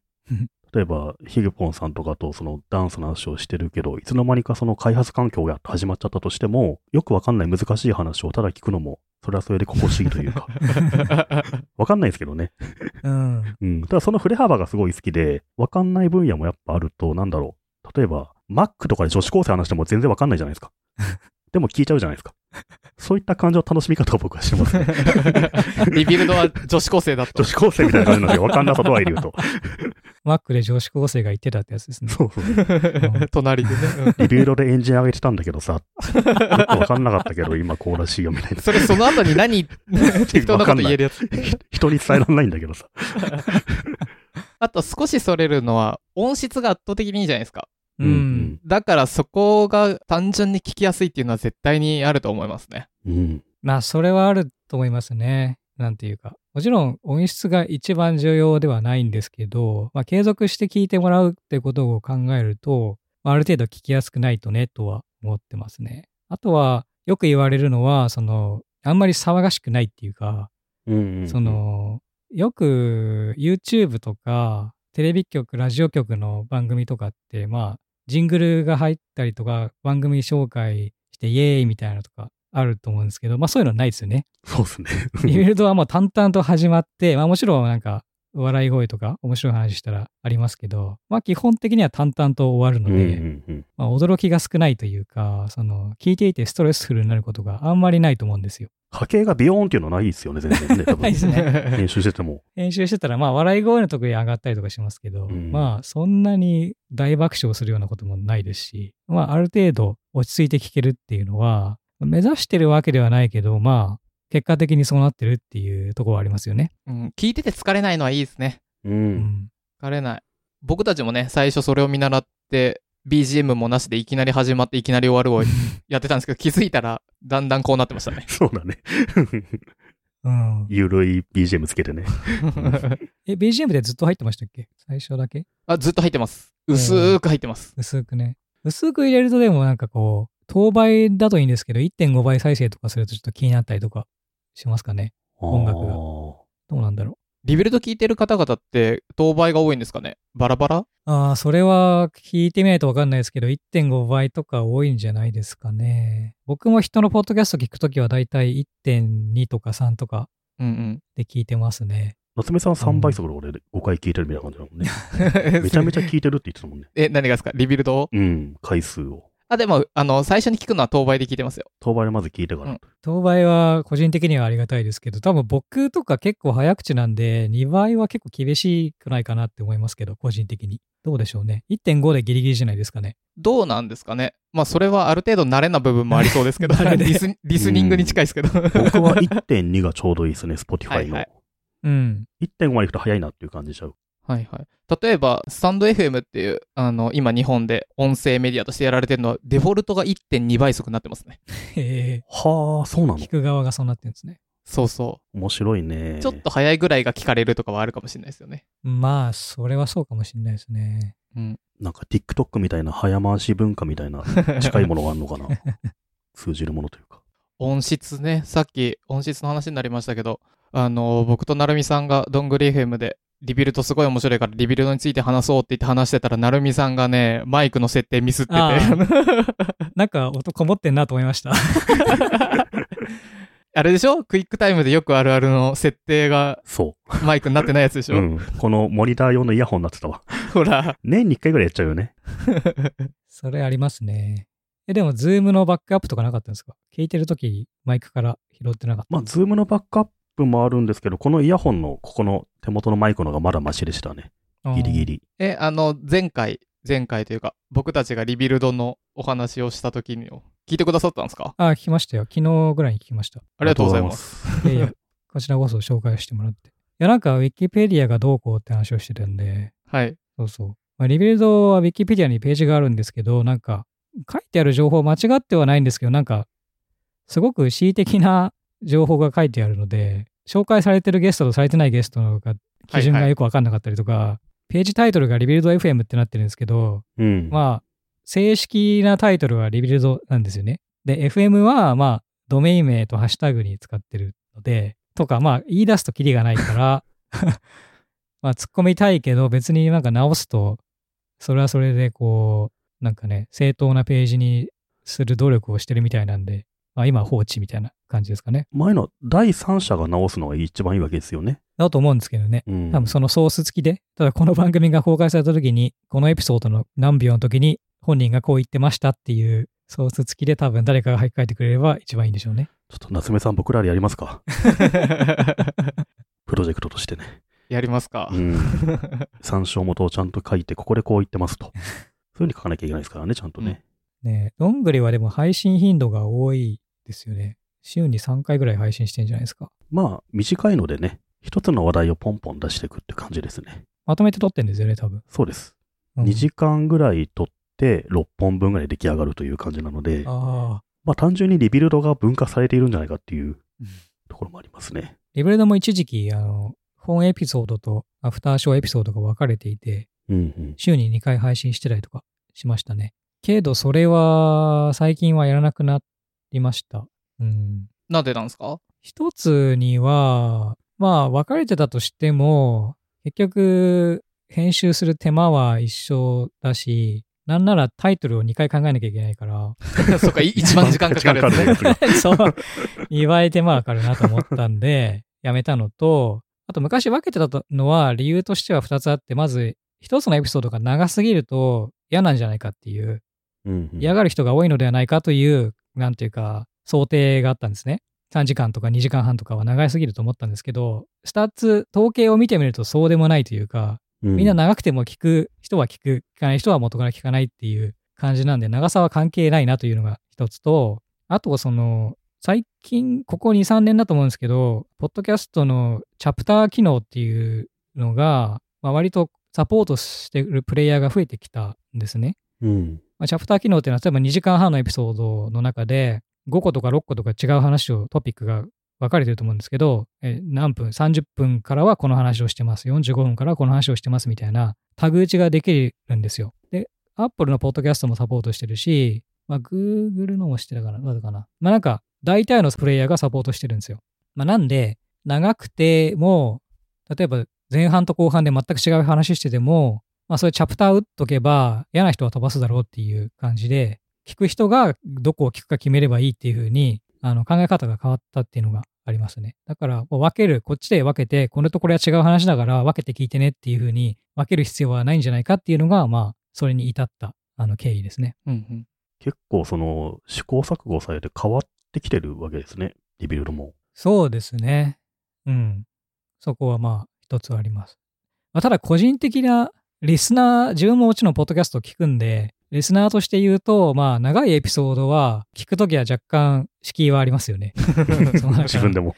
そう、15分のエピソードと2時間半のがあったら、まあ、まず15分のやつ聞くかってなることはもちろんあるんで、まあ、一概に長いからみんな聞くんだとは言いに言えないんですけど、まあまあ、手間との兼ね合いもありますかね。うん宮川さんはあの、自分でリビルドを聞いて、ふふって笑っちゃったりするんですか？うん、ありますよ。あります？いや、まあ、あの、編集するときに絶対いつも聞いてるから、うん。うん、まあ面白い。同じところにあっちゃうみたいな。ありますよね。よかった。あるあるなんすね、それは。うん、あると思います。宮川さん的にこの回が面白かった記憶に残ってるエピソードは今すぐ思いつくのって何かありますか？ああ、そうですね。今300、293とか多分それぐらいだと思うんですけど。うん。と、ちょっと待って。なんだろう。例えば N さんがトゥットゥルーから入ってきた回が。全く覚えてないですけどね、その回。そうなんですか。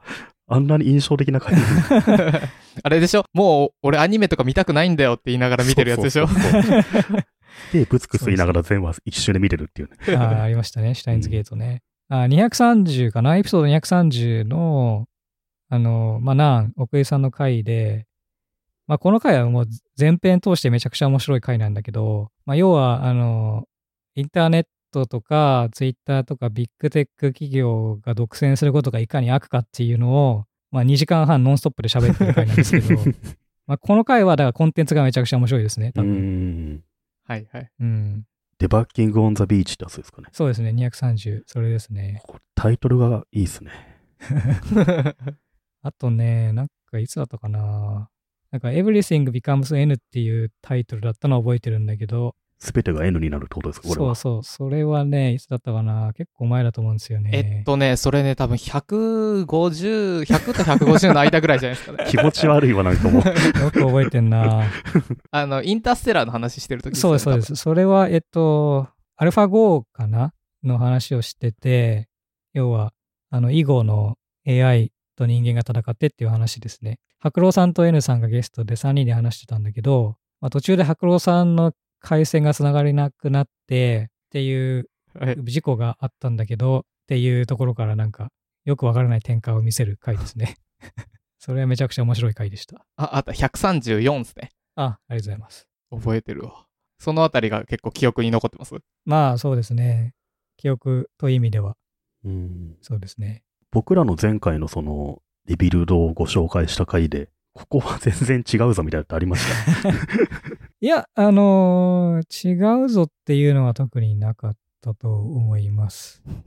かね。あ、でもそのなんか、僕の、えっ、と、さっきも言いましたけど、僕の文法がき綺麗だとか、はい。あの、っていうのは、まあ、自分でだからかもしれないですけど、まあ、そんなことはないだろうと思ってるんで、そこなんですね。あの、編集で綺麗になってるだけかもしれないですね。あの、意外と、なんていうんですかね。日本語はあんま喋らないから、うん。あの単語の順番とか結構めちゃくちゃだったりするんで、それは自分で編集してって思いますね。あとなんか意見が割とフラットっていうか、あんまり偏ってないっていううん。話もあったかと思うんですけど、まあそれは多分、なんですかね。言い方の問題ですかね、多分ね。僕自身が別に偏ってないことは全くなくて、うんうん。割と西海岸に住んでて、テック企業に働いてる人間なんで、それなりのそのポリシーとか、まあこういう風なものの方がいいとか、うん。価値観っていうのは割とバイアスあると思うんですよね。でもまあそれをあんまりこう押し付けないようにはしてるというかね。まああんまりこうガンガン言っても、うん、誰も得しないっていうのはあるんで、ある程度のポリシーは最大限というか、できる限り尊重しつつ、でもまあそれを押し付けないようにっていう感じでは努力してるので、まあそういうふうに感じてもらえるっていうのは、そういう意味ではありがたいんですけど、全く僕の意見が偏りがないっていうのは、まあ全くそんなことはない ですね。割と偏ってると思います、発想は。でも、RSS が一番偉いんだぞとかは言わないじゃないですか。そうね。だからそういうのは、広島さんとか、拓井さんとかが言って、それをまあ、僕がこう、あそういう意見もありますよね、みたいな感じで交わすっていう、そういうね、体でやってますけど、はいええなるほど。僕自身ももちろん、あの、発思想はうん。あります、多少はね。ど、ど、ど、ど、ど、どんぐり FM。どんぐりリスナーさんからたくさんの質問をいただいてまして、聞いてみてもいいでしょうか？聞いてみたいですね。僕、団子ユッケ FM でしたっけ？ありましたね、はい。団子ユッケポッドキャストをリアルタイムで聞けなかったんですけど、はい。あのポッドキャストの中で、宮川さんが大洋ホエールズのファンであるという 情報がキャッチしまして、はい。最近のベイスターズについてなんか、いかんとか、もうちょっとしっかりしてほしいとかそういうのあったりします？あーえっ、と、まず、大洋ホエールズっていう名前からわかると思うんですけど、はい。あのファンだったのは中学校、高校のくらい、時ぐらいですね。その実家が横浜なんで、はいはい。横浜スタジアムがまあ割と近くにあって、で、中学高校の部活の仲間とか先輩とかが、まあ太陽ホエールズファンだったんで、う んまあその流れでって感じ。まあそれまではずっと親が、まあ巨人ファンってわけじゃないんだけど、テレビつけたら巨人やってるから、まあ自然と巨人ファンになっちゃいますよね、大体つけてると。っうんていうので、まあなんとなくそれだったんですけど、まあ地元ということもあって、うん。太陽を応援してたという感じで。好きな選手ってその当時どんな選手でした？ああ、それはね、石井拓郎とか、ああ。あと森田、あのピッチャーのはいはい、はい。森田と、まあ佐々木ですよね。うん。だから僕が高校2年か3年の時に確か、えっ、と、権藤監督で優勝してると思うんですけど、うん。その頃が一番好きでしたね。うんうん。大学入ってからか、その頃は。なんで、ちょっとすいません、今はあんまり追ってないので、特に DNA になってからとかは、あの、なんかね、球場に人がいっぱい来るような試作とかやってるみたいで、機会があれば。行ってみたいなとは思ってましたけど、まあさすちょっとね、横浜に行く機会もあんまりないので、あんまり見てません。すいません。今は。そうだったんですね。DNA が買収したから DNA 入ろうかなみたいな、そういった感じでもないという。当時だったらなんかすごい、あ、いいなと思ったかもしれないですね。そう。あポンセとかパチョレックとか好きでしたけどね。ポンセいましたね。スーパーマリオみたいな、はいはいはいはい。ヒゲの、はい。いましたね。今回、宮川さんがどんぐり FM に出てくださるということで、もうたくさんのお便りが、もうすごい数のお便りというか質問が来てますね。おととい来てくれるって言ってから一気にバーッと来たね。これ、おそらく、リビルドに質問しても回答してくれないので、こっちに多分ね、リビルドリスナーの方々がね、こっちにそうですね。送ってきてますね。確かに。あんまりこう、さっきも言いましたけど、見てるけど返事しないのでね、僕が。はい。リビルドの方は。ラジオネーム、アット941さんからはいお便りが来てまして、宮川さんは宮川さんであることを受け入れていますし、こうなりたいという憧れはなさそうに見えます。でも、あえて憧れている人はいますかっていうのを聞いてみたいと。うーん。あの、ロールモデルみたいな人はいますか？ってはいいう質問ですかね。うん。うーん。FAQ ですかね。いや、そんなことはないというか、はいあんまり考えたこともなかったです。うーん。いや、でも多分、クシーさんが言っている通りで、多分、自分のアズイズでうん受け入れているんじゃないかなと思います。あんまりこう、誰がロールモデルですかと言われて思い浮かぶ人はいないですね。うんうんうん。そういう意味では。いませんと。くしーさん、くしーさんお便りありがとうございますあり。がとうございます。予想通りいませんということですね。はい。はい。あと、僕の方にもいくつか来てるんですけど、ラジオネーム iOS エンジニアの堤修一さんからです。なぜ多くのフォロワーが出てきても戦闘を独走し続けていられるのでしょうか？宮川さんから見たリビルドとリビルドフォロワーとの違いを知りたいです。それはあの、ポッドキャストのポッドキャストの話ですよね。んいや、うーん。自分自身で意識したことはないのですが、まあ、客観的に言うとするならば、まあ、一つはその、先行者利益というのはまあ確実にあると思ってて、まあ最初に始めたので、えーみんながこう、リファレンスにするというか、なんとなく僕がリビルドでやったことが他のことにポッドキャストとかで真似されたりとかしますよね。例えば、えっ、と、エピソードの先頭、デスクリプションのところに、誰々がゲストで何の話をしましたって言って、ショーノートでリンクがバーって貼ってあるっていうスタイルとかは、まあみんな結構真似してると思うんですけど、うんうん。まあ僕、僕の確かに、ポッドキャストで始めたフォーマットですよね。確かに、完全に確かに僕たちもだわ。やってる。確かに。まあもちろん合理的だと思うので、別にフォーマットを真似してるとかないですけど、まあそういうふうに始めたので、まああのなんていうかな。うん。自分が一番最初にやってるから、まあそういうのを変える必要がないというか、自分うんのやりたいようにやってるっていうのがまあ一つと、うん、まあやっぱり継続してることがやっぱり大きいと思いますけどね。まあどんぐり FM も多分そうですけど、僕の場合は間が空いたとしてもまあ2週間3週間だし、まあ定期的にやるっていうのは、あのやる方にとっても聞く方にとってもちゃんとリズムができるし、また今週日曜日になってまたやるかっていう感じになるんで、そこら辺は継続してやることで、それを求めているリスナーの人たちもどんどん増えて、聞く習慣になってっていう、そのいいサイクル、フィードバックサイクルができてるとは思いますね。やっぱり間が空いちゃうと、うん、離れていっちゃう人もいるとは思うのでね、そこが一番重要かなって思います。なんかフォロワーのポッドキャストっていうか、あるんですけど、結構1回2回やって、あの放置してしまうっていう人は結構いて、まあそこはね、放置しちゃうから悪いのか、あんまりこうやってみたけど、しっくりこなかったからやめるのかわかりませんけど、うん。まあ継続することは非常に大事ですよね。難しいですよね。聞かれないと継続するモチベが出ないかもしれないし、継続してないと聞かれないかもしれないっていうのはありそうですけどね。そうなんですよね。いや、本当におっしゃる通りで、フィードバックにうまく乗らないといけないですけど、でも YouTube とか Instagram とかと違って、その、このポッドキャストはなんか3万いいねついてるけど、僕のポッドキャストは3いいねしかついてないみたいな、そういう世界ではないと思うんですよ、ポッドキャストって。うんうんまあ、100人でも1000人でも1万人でも、まあ、聞いてくれる人がいて、メッセージが届けられればそれは価値だと思うんで、まあ数が多い方がいいとかっていうのは、まあ、モチベーションになるっていうのはもちろんありますけど、まあ、あんまり関係ないんじゃないかなっていううん。気もするんですよね。うんうん。うん。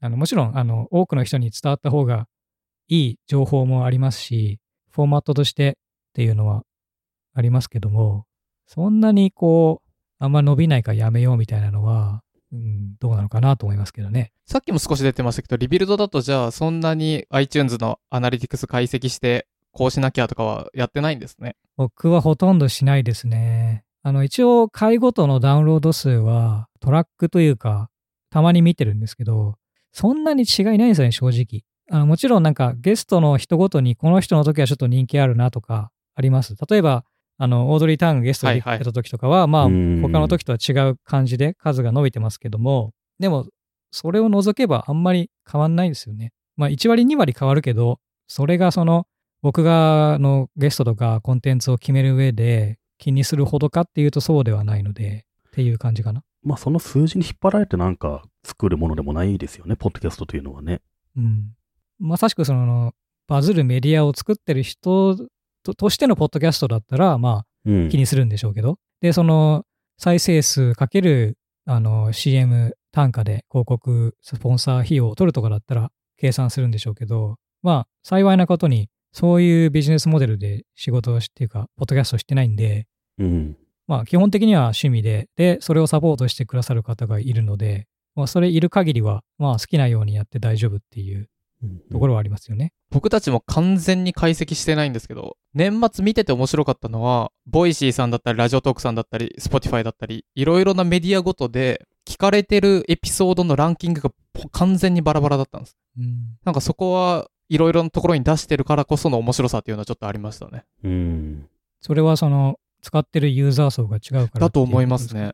まああとはなんか、アプリ上でどれが最初に出てくるかとかもああ、関係確かにそうですむしろそっちの方が大きそ配信を開始したタイミングとかね。う。はいはい。うん。ラジオネーム、中里さんからお便りで、あまり周りの共感は得られないけど、実は好きなものはありますか？あるいは共感得られないけど、実はよく見てるウェブサイト、よく使ってるサービスありますか？っていう質問が来ております。なるほど。共感を得られないけど好きな好きなもの、それって別にアニメとか漫画とかもいいですよね。何でもし岡崎に捧ぐがいいですとかでもいいってことですよね。でも大丈夫です。はい。なるほどね。けど、ワンピースとかだとちょっとそれ共感されすぎてるから、ああ、太陽法律以外に何かあればっていう感じなんですけども。そうっすね。今考えてますけど。まあそれってアニメでも漫画でもゲームでもありますからね。うん。なんか、道歩くときはずっと白線の上だけ歩いてる。実は、みたいああ。なんか昔そういうのありましたね。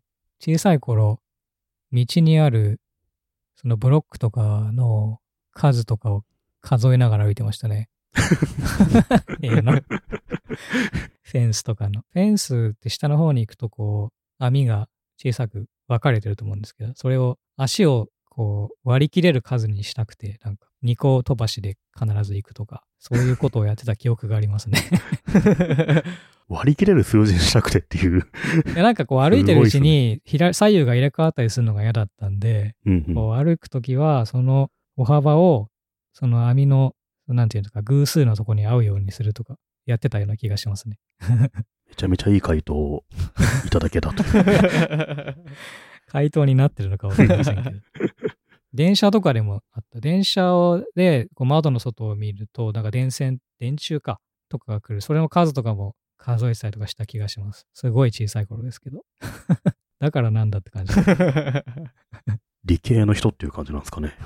ありますよね、その、なんだ、うんえっ、と、切符とか買って、うんうんうん。4桁の数字が書いてあったら、それをどうやったら自由にできるかっていうやつ。ナンバープレートとか、ね。てましたね。はいはい。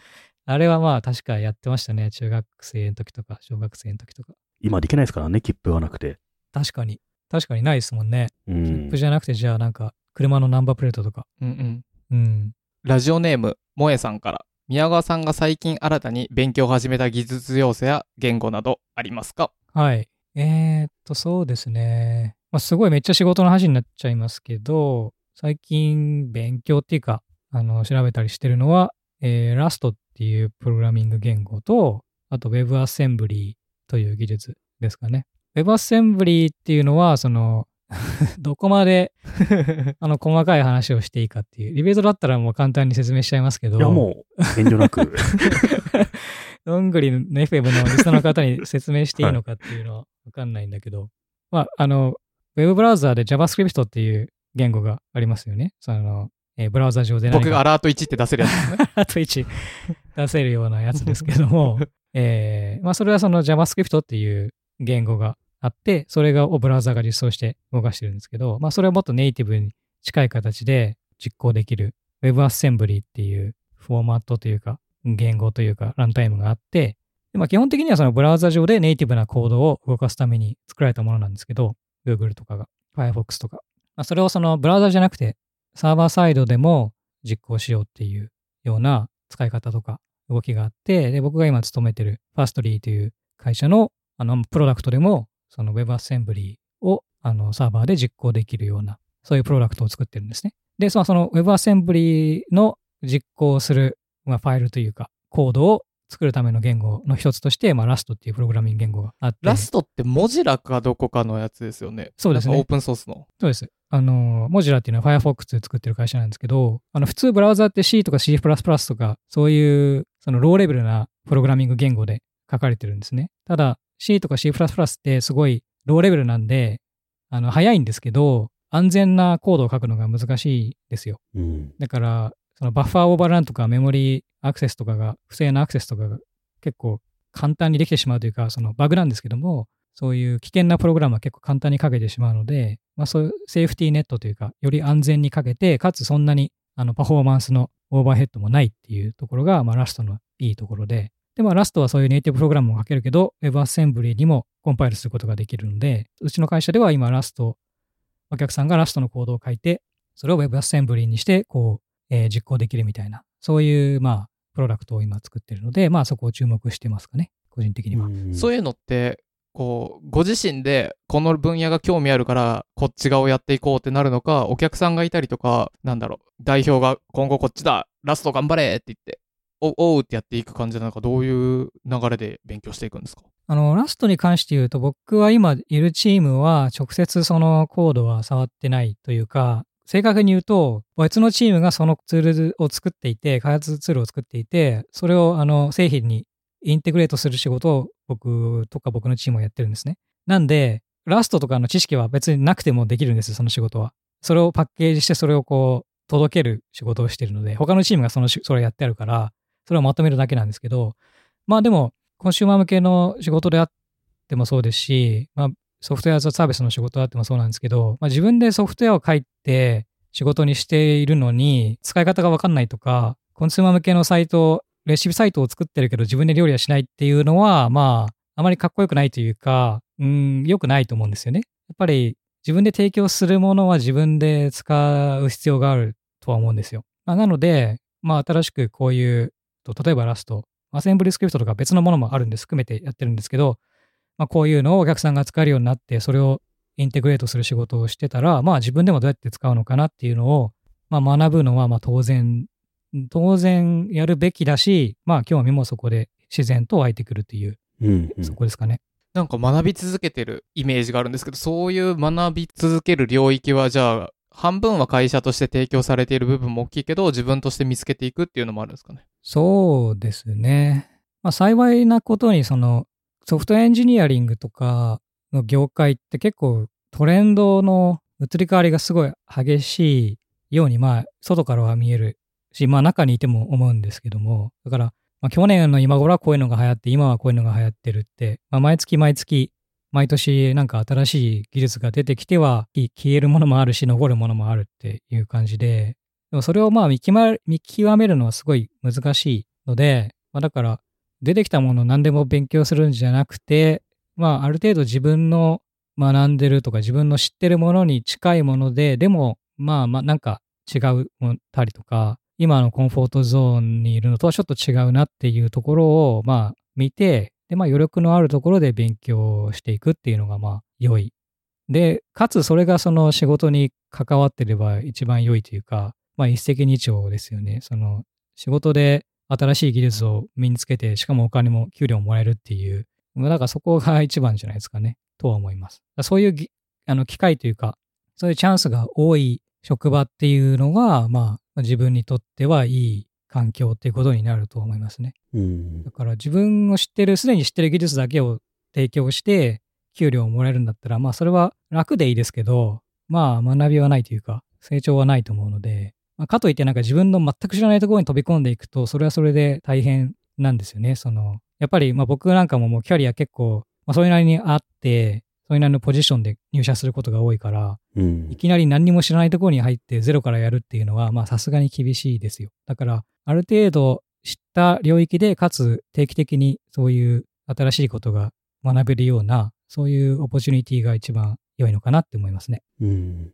それが会社として、まあ、もうここではちょっと、会社としては面白いけど、技術としてはやりきったかなっていう部分が見えてきたら他に移るって感じなんですかね。それは一つのきっかけにはなると思いますね。その時ってどうやって探したりするんですか？基本的にはやっぱ自分の知り合いですかね。やっぱりある程度、もうこっちに来て長いってのもありますけど、3社、4社ぐらいいるんで、前一緒だった人が今どの会社にいるかって知ってるんですよ。うんうん中にはその大きい会社に行った人もいれば、あの自分でスタートアップやってる人もいて、で今入ったファストリーの会社は、えっ、と、シックスアパートの時に一緒だった同僚があのファウンダーなんですね。でうんあと、コーファウンダーもそうなんですけど。だから、もう、あの、職探しするときに、彼に直接メッセージして、あ、今、来月ぐらいに辞めそうなんだけどって言ったら、まあ、次の日に、もうオフィス遊びに行って、で、まあ、もう1週間、2週間で決まるみたいな。まあ、他の会社ももちろん、あの、調べたんですけどね。やっぱり、その、シリコンバレーとかサンフランシスコとかにいる、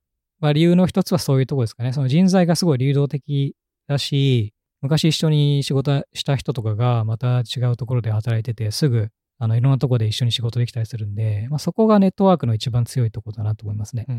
みんなが Google 行っちゃうところに対しての 危機感みたいなのはないですか？もうありますよね。その Google とか Amazon、Apple、Facebook とかに行く人は多いし、まあそういう会社ってやっぱり福利厚生とか給与とかも相当良いから、まあ行った人はあんまりなかなか辞めないのでね、そこはまあ危機感というか、うん、そうなるのはまあわかりますよね。僕の知り合いもかなりいるし、リビルドのね、ゲストの方々もそ結構そっちに行ったなっていう印象はあるんで。う。うん。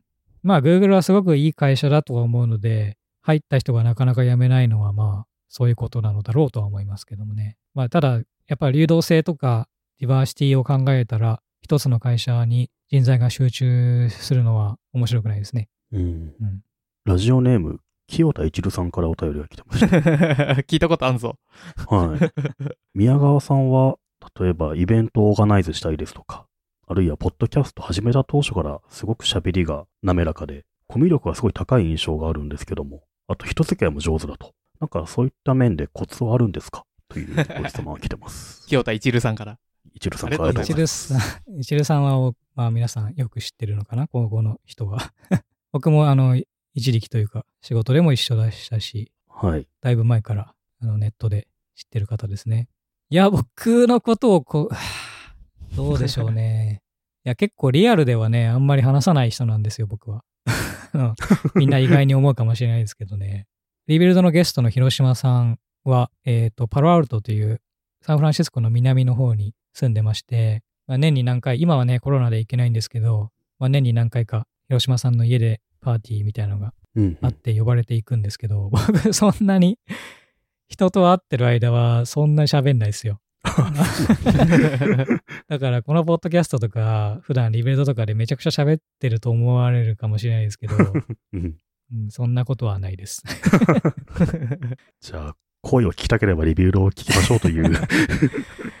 そうですね。でも、うんどうなんでしょう。僕はあの仕事とかでもマネージメントとかはほとんどしてないんですが、ただ結構ミーティングとかでは、うーん、まあ割と喋る方かもしれないですね。うんうんだから、意外と、そのなんか、イベントをオーガナイズしたりとか、ミーティングをセットアップしてなんか、複数の意見が出たときに、ああ、これとこれはこういう感じなんで、中間でこういう感じはどうすかねみたいなのを出したりとか、まあそういうのはまあ比較的、まあ言われてみれば得意なのかもしれない。うんなぜなのかは全くわかりません。いや、全くコミュニケーションが上手だとか思ったことはないですね。ああ、そうなんですね。はい。毎週のように違う人と2時間、3時間喋っているいるのに。そうですよね。でもまあ、うん基本は同じ人。同じ人じゃないですか。そうそう。うん。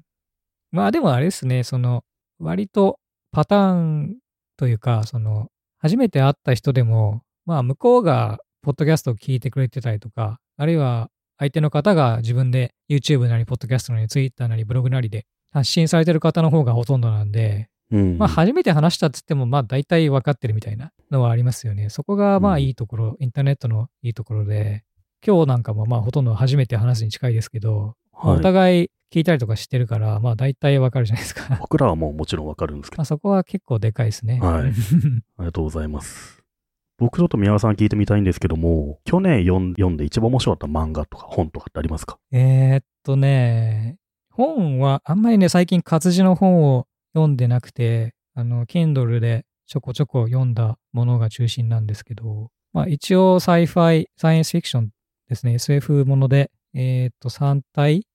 と、あと、テッド・チャンの息吹っていう短編集うんうんですね。あと、イスカリ・ユバさん、これ横浜駅 SF とか書かれた人ですけど、人間たちの話っていう、まあこれも短編集かな。うんうんまあこの3つが一応最近読んだ中で面白かった。活字の本ではこんな感じですね。三体めちゃめちゃ売れてるみたいですもんね、今ね。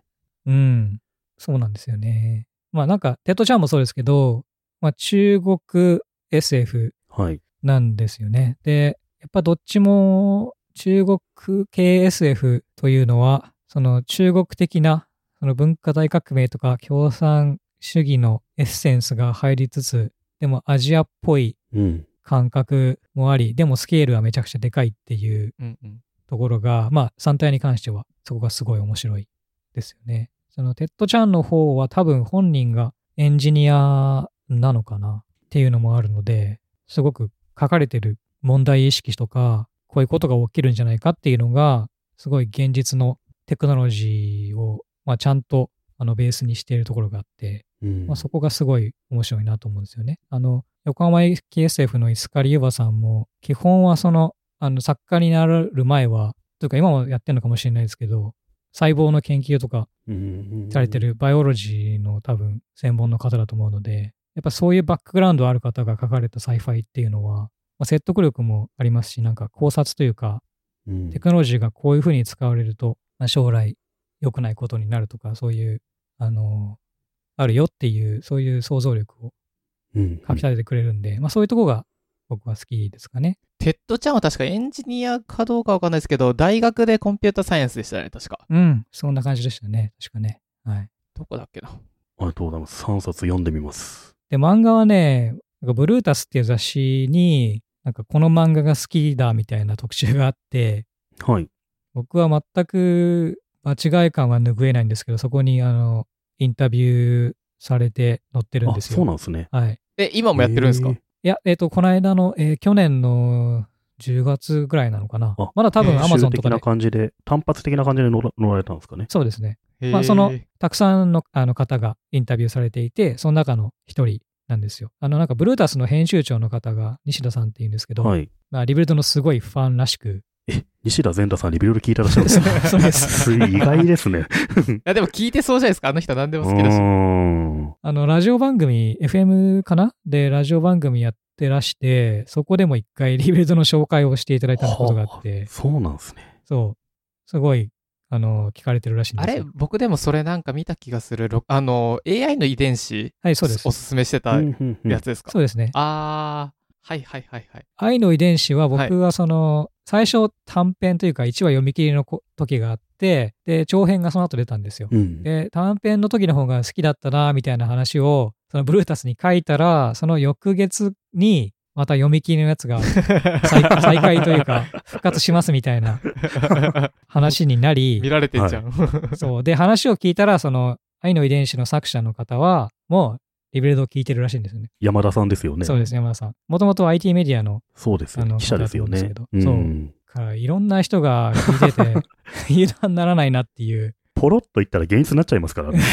そう。なんだっけ？昔あったのは Netflix でしたっけ？の担当者が Rebuild 聞いてて、多分 Rebuild 聞いてて、 Rebuild で紹介されたのがどんどん入るっていうのありましたよね。ああ、でもそれどうなんですかね。まあ、うん、たまたまかもしれないし、実際そうなのかもしれないですね。わかんないですけど。ちょっと DNA の打線こうした方がいいんじゃないかって言ったら通知しちゃうかもしれないですね。ナンパさんとか聞いてて。ナンバさん関係ない。うんそうですね、漫画は。そこで載せらんなかったのは、えっ、とね、バーナード・ジョー曰くっていう 漫画。はいはい。これはなんか漫画っていうか、漫画としても面白いですけど、SF の本紹介としても面白いですよね。うん。うん。あとはね、バーナンド・ジョー曰くは、リビルドでもね、そうそう紹。介されてました、ね。そうですね。ちなみに最近、最近でしたっけ？アニメになるらしいですよ。あいや、もうなったんじゃなかったなってんのどうだ、どうでしたかね？あ、やるんですかね？いや、なった気がしますよ、すでに。もうなってるのか。あ、今見たら2016年10月よりって書いてあるわ。そうそう、結構前にやってたんですよね。見てないんですけど。あとは、えっ、とね、一日外出力班長っていうね、のはい。外伝ですよね。はい。開示のやつですね。もう一つ、あの、中間管理職利根川っていうのもあって、ありますまあね。まあ、あれも面白かったんですけど、班長の方がなんとなくもっと面白いですかね。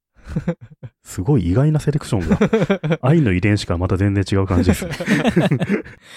班長最新刊が先週ぐらいに出てて、はい。いや、なんか、面白かったんですけど、コロナの話とか出てくるんですよね。うん。そう。まあ、コロナとは書いてないんですけど、地上で新型ウイルスが流行ったんで、地下にもその波が、みたいな。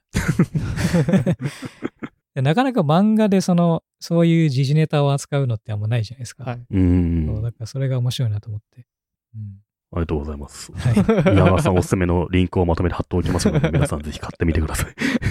で、バーナンド・ジョー曰くは、あの、リビルドで結構詳しくお話しされてたので、そっちのね、リンクも。そうですね。はい。レベルのサイトから全文検索ができるんで、例えばバーナード・ジョー曰くって入れると多分出てくるとは思うんですよね。うんうん。まあ、ショーノートで検索してもらってもいいんですけど、まあ、音声検索でもできるかと思います。なるみさんは、一日外出録ハンチョウ見てました？なるみさんは。見てましたよ。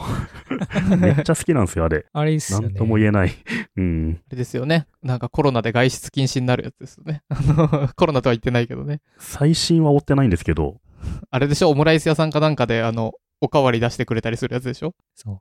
何が面白いかな？なんか、でも2巻ぐらい前に、あの、夢落ちみたいな、なんか、同じ話がループするやつがあって、うんう。うんん。それは若干、うって感じでしたね。まあ、面白いんだけど、っていうのはありましたね。なんか多分ね、この、変なことやらなくていいんですよね。もっと普通そうに、そうそうそう。あの、地上に出て美味しいご飯食べて、あの、で、黒服と一緒に、あの、楽しそうにしてるのをやってくれればいいんですよ。なんか田舎、同じ田舎の人と出て、あったな、それ。昔こうだったよなってやったりとか、あるいは、なんかこっちの方が上京したの早いからちょっとマウント取ってしまうみたいな、そういうのとか、そう。面白いですよね。そういう普通のをやってくれたらいい。そう。利根川はもう終わっちゃいましたからね、この間。唐突に。そうですね。うん。まあでもあれも結構長いんで、疲れたんじゃないですかね。そう。まあ、利根川若干ネタ切れ感はうん。あったんで、ちょうどよかったのかもしれないですね。うん。うん。でもあれってカイジ見てなくても楽しめますかねまあ、僕はカイジはあのほとんど読んでなくて、アニメでシーズン2ぐらいまで見ましたけど、まあ見てなくてもわかるのかな。むしろ、カイジよりもね、そっちの利根川とか班長の好きっていう人が 結構最近は多いような。まあそうですよね。まあでも一応あれは外伝というかね、こう本本筋があるからその人たちの裏があって面白いっていうね、まあね。うん。利根川はなんか、なんていうか、本編を見てないと面白さが伝わらない感じはうん。ありますかね。地上に出ることの大変さとかがちょっとコンテクストが違うんじゃないですか。気軽に出れちゃってるから。まあ、班長はね、ほんとね、毎週毎週外出してるからね。ラジオネーム鬼畜さんからコロコロ派？ボンボン派？あー、コロコロ派ですね。多分。はい。ミニ四駆とか、はいはい。ゾイドとか。はいはい。ツルピカハゲマルくんとか、お坊ちゃまくはいはいんとかですか、やったね、ラモスくんとか、うんゴーゴーゴジラの松井くんとかですね、コロコロは。多分世代がちょっと違うんですね。僕はビックリマンとか、はいははい。うん。い、ミニ四駆、ダッシュ四クロとかだと思うんですよ。ただ僕あんまりコロコロは買ってはなかったですね。うん。でも、周りの男の子の、なんていうかカルチャーがそうだったんで、まあそれに影響は受けてましたよね。高橋名人とか。はいはい。うん テレビ番組とかそんな感じだったんでね、大体。タミヤの舞ちゃんとかいましたね。いいましたね、タミヤの前に。あの、今、その、つるぴかはげまるくんの作者の野村慎吾さんだったかな？野村慎吾さんですね。はいはい。が、えっ、と、コロコロなんとか伝説っていう、なんか漫画やってますよね。うん、やってんですよ。それがまあ、おっさんホイホイっていうか、その当時、子供だった我々、あるいは僕のちょっと上ぐらいの世代に、うん。ドンピシャらしいですね。もう今じゃツルピカハゲマルなんてのはもう無理ですよ。そんなタイトルの。そいろいろ漫画は危ないもん。怒られちゃう う。うんお坊ちゃまくんとかも危ないですよもうダメ危ないっす。いっぱい質問が来ております。なぜ車の免許を取得しないんですか？ああ、別にポリシーがあるというよりは、なんかめんどくさいと思ってるまま来てるって感じで、まあアメリカ生活では必要かと思われる方も多いかとは思うんですけど、まあサンフランシスコとかニューヨークとかみたいな都会に住んでる限りにおいては、まあ公共交通もあるし、ウーバーとかリフトとかそういうのもあるんで、まあなくても生活はできますっていうのは、まあ実際のうん体験としてですね。ただまあもちろんあれば便利。特にこのコロナ禍だと、うん、ウーバーとか使うのにも気を使うので、まああった方がいいんでしょうねとは思いますけど。うんうん。うん。まあでもそのうち、あの自動運転の時代が来ると思うんで、おそれ待ちという。うん、待ってるわけじゃないけど、車を運転するっていうのは過去のことになるとは思います。ただそれが10年後なのか20年後なのかはわかりませんけどね。なんか高尚な趣味とかなるかもしれないですね。運転というのが。だと思うんですよね。うん。まあ今で言ったば馬を乗るとか、そういうレベルの。うんあの、他であんまり話されてなくて、宮川さんですごいなっていうのは、あの、英語、はい。こう、他の方々がよく言うのは、宮川さんの発音はちょっとおかしいんじゃないかと。もう元々アメリカ人だったんじゃないかぐらいの。いやいやいや。だって留学せずに、そうですね。ほぼ留学せずに話されてますよね。うん。そうなんですよ。まあでもね、中学、高校ぐらいの時から英語はまあ割と好きで、あの、洋楽を聴いてたので、その影響もあって、歌詞とかを英語読んで調べたりとか。それね、どこかで多分、あれかな？ブログとかでも Web2.0 時代の英語学習法で、洋楽を聞く、そうそう。ポッドでキ、ャストを聞く、喋れるって書いてあったんですけど、そうなわけねえだろってそうそういう声が結構ありました。それバイ、そうそう、バイリンガルニュースで出てた時に洋楽聞いてて喋れるようになりましたって言ってね、う 僕の周りの人たちが確かツイッターか何かで、あの、うん。俺も聞いてたわでも、でも喋れてねえよって。まあそれがあのきっかけですね。だから英語に触れる。で、それからまあ、ポッドキャスト聞いて、まあ、毎日1時間とか聞いてたら効果はあるとは思いますね。まあ、そういうことを多分2004年、3年、4年ぐらいはずーっと毎日やってて、うん。でもやっぱアメリカ引っ越してきた頃は2006年、7年ぐらいなんですけど、まあその時はまだ全然ですよ。うん。ミーティングとかも、うん、まあ半分ぐらいわかんなかったりとか。うーん。まあ逆、まあミーティングとかは逆にその単語がね、文脈が分かってるんで、そこまで辛くないですけど、日常会話とか電話とか、うんスーパー行ってサンドイッチ屋さんん行くとね、サブウェイがうん、そう。サブウェイとかね、サンドイッチとか、レストラン、スーパーの買い物、電話。まあその辺は辛いですね。じゃあ、渡米して必要に駆られて、どんどんはい。できてくると。まあもう今、渡米して13年、4年経ったんで、今はもう電話で困ることもないですけど、まあ最初は全然大変だったと思います。今思えば。いまだに渡米しようとするエンジニアは、宮川さんの昔のブログを見ていくそうですよ。あの、あそうなんですか。2003年とか5年ぐらいに書かれてた、あの、英語学習法。15年前じゃないかも、それ。うん当時はだからでもね、ブログって検索で引っかかるんで、価値はあるものでしょうけどね。まあ、年とともに考え方も変わってくるんで、今また考えたら違うやり方かもしれないですけどね。まあ、テクノロジーとかも変わってますしね、10年ぐらい経ってれば。うん。まあ、でも基本は、あの、たくさん聞いて、シャドーイングっていうか、うん、するっていうのが一番だと思います。渡米されて10年になりますけど、未だに根強く宮川さん日本にいるんじゃないか説っていうのもありますよね。詳しすぎると。日本のアニメとかにも。主にだからテレビとかじゃないですか、サブカルとかね。うん。でも今はまあ、日本のテレビ番組とかもほとんどネットで見れるし、うん。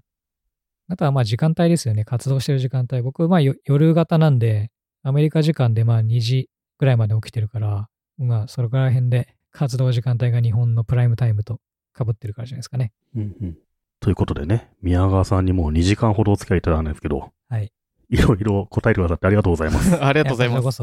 やこれはもうリビルドでは聞けないようないろんな、ここだけの話というかね、すごい貴重な話を終えてよかったです。なんか宮川さんから、どんぐりリスナーに向けてなんか 告知というか、があれば、ああ、そうですね。いや、特にはないんですけど、その、やっぱり、他のポッドキャストを聞いてくれる、ている、すでに聞いてくれてる方が、一番宣伝効果はあると思うので、はい。あの、これ機会に、リビルドというポッドキャストを聞いたことがないとか、名前聞いたことあるけど、どんなもんかわかんないんで聞いてなかったみたいな人がいれば、まあ、もし興味あれば聞いてもらえればなと思います。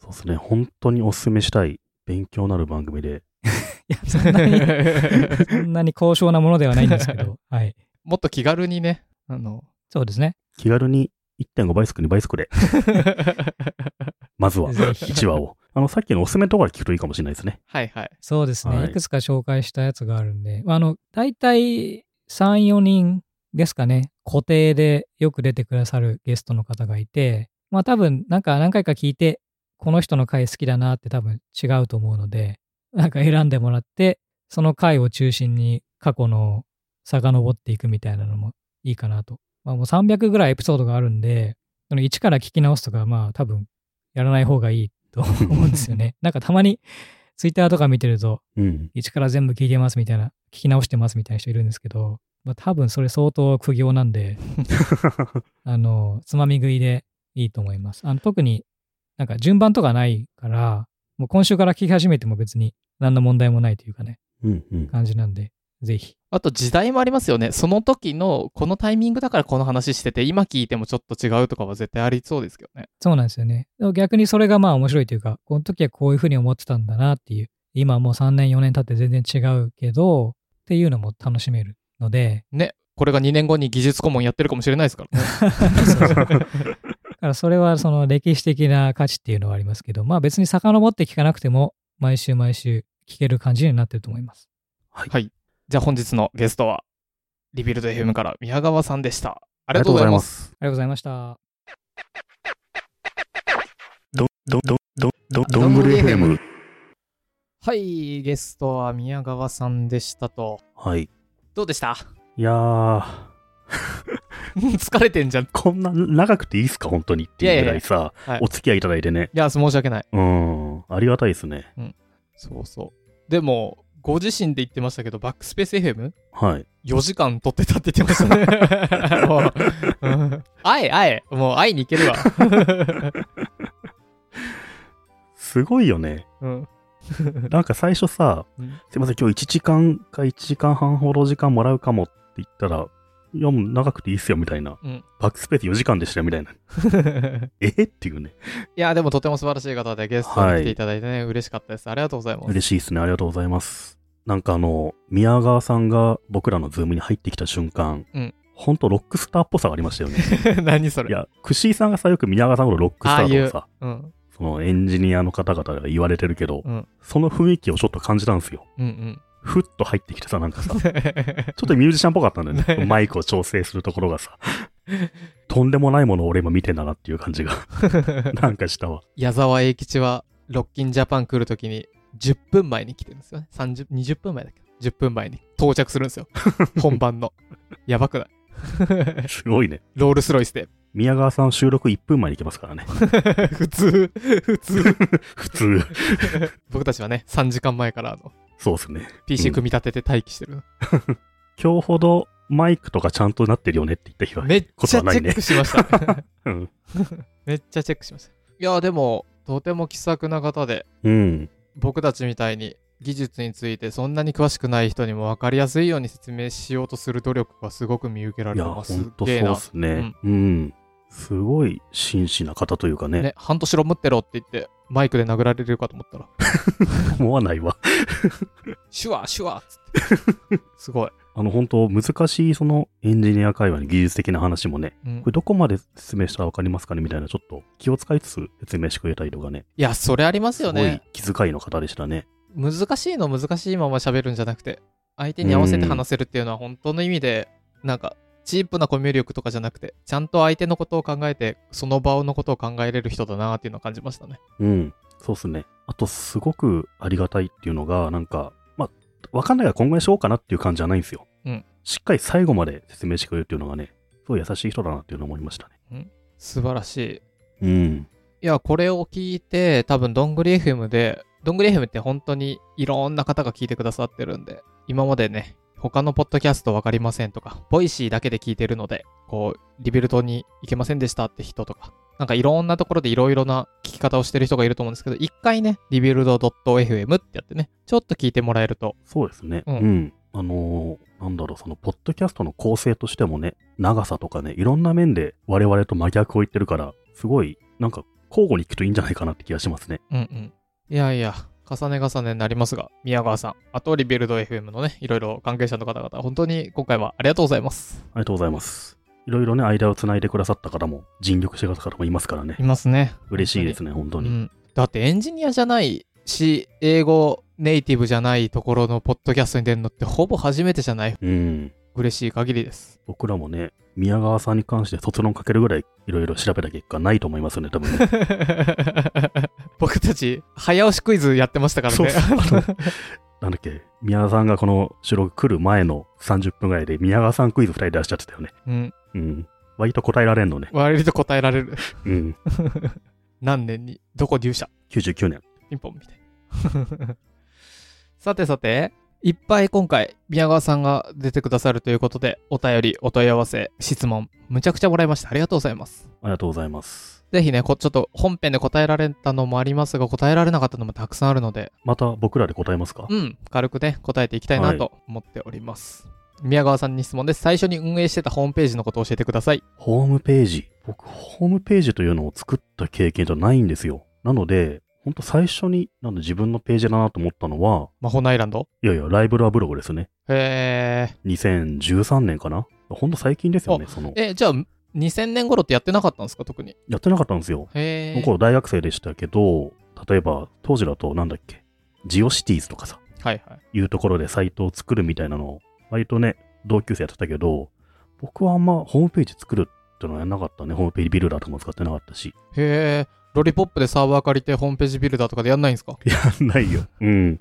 うちの親はやってたんだよね。へー。キリバンゲットとかやってないんそういう、そういうのやってたけどね。うん、自分ではやろうとしなかったね。うんうん。なので、本当ブログブームすら一旦過ぎ去った後の2013年に、本当クシーさんとかね、見習ってブログやってみたっていう、それが初めてなので、うんめっちゃ最近。そうなんですね。うん。夏目さんはなんかやったりするの？そういうの。なんかやってましたね。もう、半分思い出したくないフォルダに入ってるんで、あの、消えてますけど。割と黒歴史な感じなんですか？そういうのって。ん、なんじゃないかな。ちょっと、記憶にないですね。えー、宮川さん質問です。うんアメリカに住んで戸惑ったことはありますか？じゃあ僕答えますね。うん。アメリカに住んだことも行ったこともないので、あの、戸惑ったかどうかわかんないですね。で、で言うとあ、カタカナで書くと字が一緒っぽいので言うと、アフリカに住んで戸惑ったことの話をすると、ああ、まあ、近いからいいわ。じゃあ、それで、はい。なんだろうな。あれかな。結構車というか道路が縦横無尽で、うん。あの、僕がウガンダにいた時にもうマジでバイクが逆走するし歩道走ってるし、もうなんだろう、普通、何？じゃあ縦横に走ってる道路をもうね、うん。本当に、なんだろう、イオンの中でバイク走ってますみたいな、そういうノリで縦縦横無尽なんです。余計わかんないんだけど、わかる？いやいや、うんうんいやイオンの中でイ、オン、あの、シショッピングモールのね、食品売り場みたいなところバイク走ってるみたいな感じそうそう、びっくりするじゃないですか。ああいうのがちょっと、おバイクこういう走り方するんだっていうのは戸惑ったかもしれないですね。う。なるほどね。はい。さて、アメリカに住んで戸惑ったことですね。うんはい。まあこんな感じかな。こんな感じでいいよ、もう。うん今の。あまりに意味がないことに気づいちゃっても。そうですね。うん。いやいやいやいや、とてもとても本当に楽しい回でしたね。ぜひね、これを聞いてくださってるどんぐり FM リスナーの方は、さっきも言いましたけど、一度リビルド聞いてみて、で、こういうのって別に音声メディアって好きな人だけが聞けばいいと思うので、なんか違うなと思ったら、別にどんぐり帰ってきてもいいし、で、そのまま面白いなと思ったら聞き続ければいいだけなので、そんなに別に強制さ、そうっすねそうそう、強制されるものでもないけど、と軽い気持ちで、なんか違うのも覗いてみるとね。うん。うん。世界広がると思うんでね。どれかおすすめの回で言うと、あれかな？本編でも話してたけど、My Dad is a YouTuber の回とか僕は結構好きなので、そういうのとかを聞いてみるといいかもね。うん。うんうん。なんか学びというか、どうでした？なるみさん。うーん。なんだろうなやっぱり、ポッドキャスト僕ら始めた時にさ、うん。まず、夏目さんがリビルドをリンク送ってきてさ、こういう感じでやりたいんですよねって言ったじゃないですか。うんあれがもう本当に最初だし、その人がゲストに来てくれるっていうのが、なんだろう、ちょっとした到達点だなっていうふうに思いましたね。そうですね。うん。なんだろう。これでどんぐり最終章です。ありがとうございます。あ第一部巻ですよね、これ。そうだね。第一部巻っていう感じがちょっとしますね。この先も続くんじゃっていう感じなんですけど、ただ一旦のね、なんか節目というか、第一期終了と言ってもいいぐらいの、僕としては感無量な感じがありますね。今日はありましたね。はい。僕言われて気づいたんですけど、うん。エピソードの数があって、タイトルがあって、リンクがあるって、うん。リビルドのフォーマットなんですね。そうなんですよ。もういろんな意味でやっぱり影響をさ、もう、無意識に受けてんのよ。まあみんな気づかないうちにそうなってんだろうな。まあそうっすうね。ん。面白い。そう。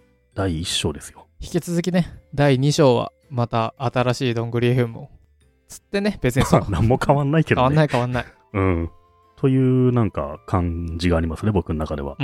いやいやいやいや。まあでもそれもね、やっぱこうやって毎回聞いてくださる方がいるからかなと思うんで、うん本当リスナーの皆さんに感謝ですね。今回もたくさんご質問とかいられないね。いや、ほんとそうですね。と、あとは今回もしかしたら、 Rebuild からこっちに流入してくる人もゼロじゃないかもなので、で、僕は先に伝えておくと僕自身がリビルド大好きなので、そういう人たちが宮川さんの回を聞いて、なんかちょっと変な、そんなんじゃないんだよ宮川さんはってならないような、うん。失礼のないような、 Rebuild FM のリスナーの方にも失礼のないような内容にしたいなと思いながら頑張ってたつもりなので、なんか改善点あれば教えてもらえると嬉しいかもしれない。そうですね。はい。ということで、リビルド FM 宮川さんのゲスト会、ありがとうございました。ありがとうございました。今日も明日も慌ただしいから空いた時間にゆっくり一息疲れからチェック SNS 慣れた手つきで耳に差し込むイヤホン流れてくるどんぐり FM そういえば最近話題のニュースや新しい何かに出会えてないな。元気に学びちょうどいいゆるさ。帰り道で見つけた気になるみランチ時ナツメグのいい香り。気軽に頼り気さくな返事まったりとした時間が過ぎ終わり。近づくたびに少し寂しい。ここじゃいらない作り笑い。さてそろそろ日常に戻りますか。なんかこの瞬間が愛おしい話したり聞いたりやりたいことがたくさんあるから戻ってきてしまうんだこの場所に。話したい聞きたいやりたいことは。山積みだからまたおどんぐりの木の下で。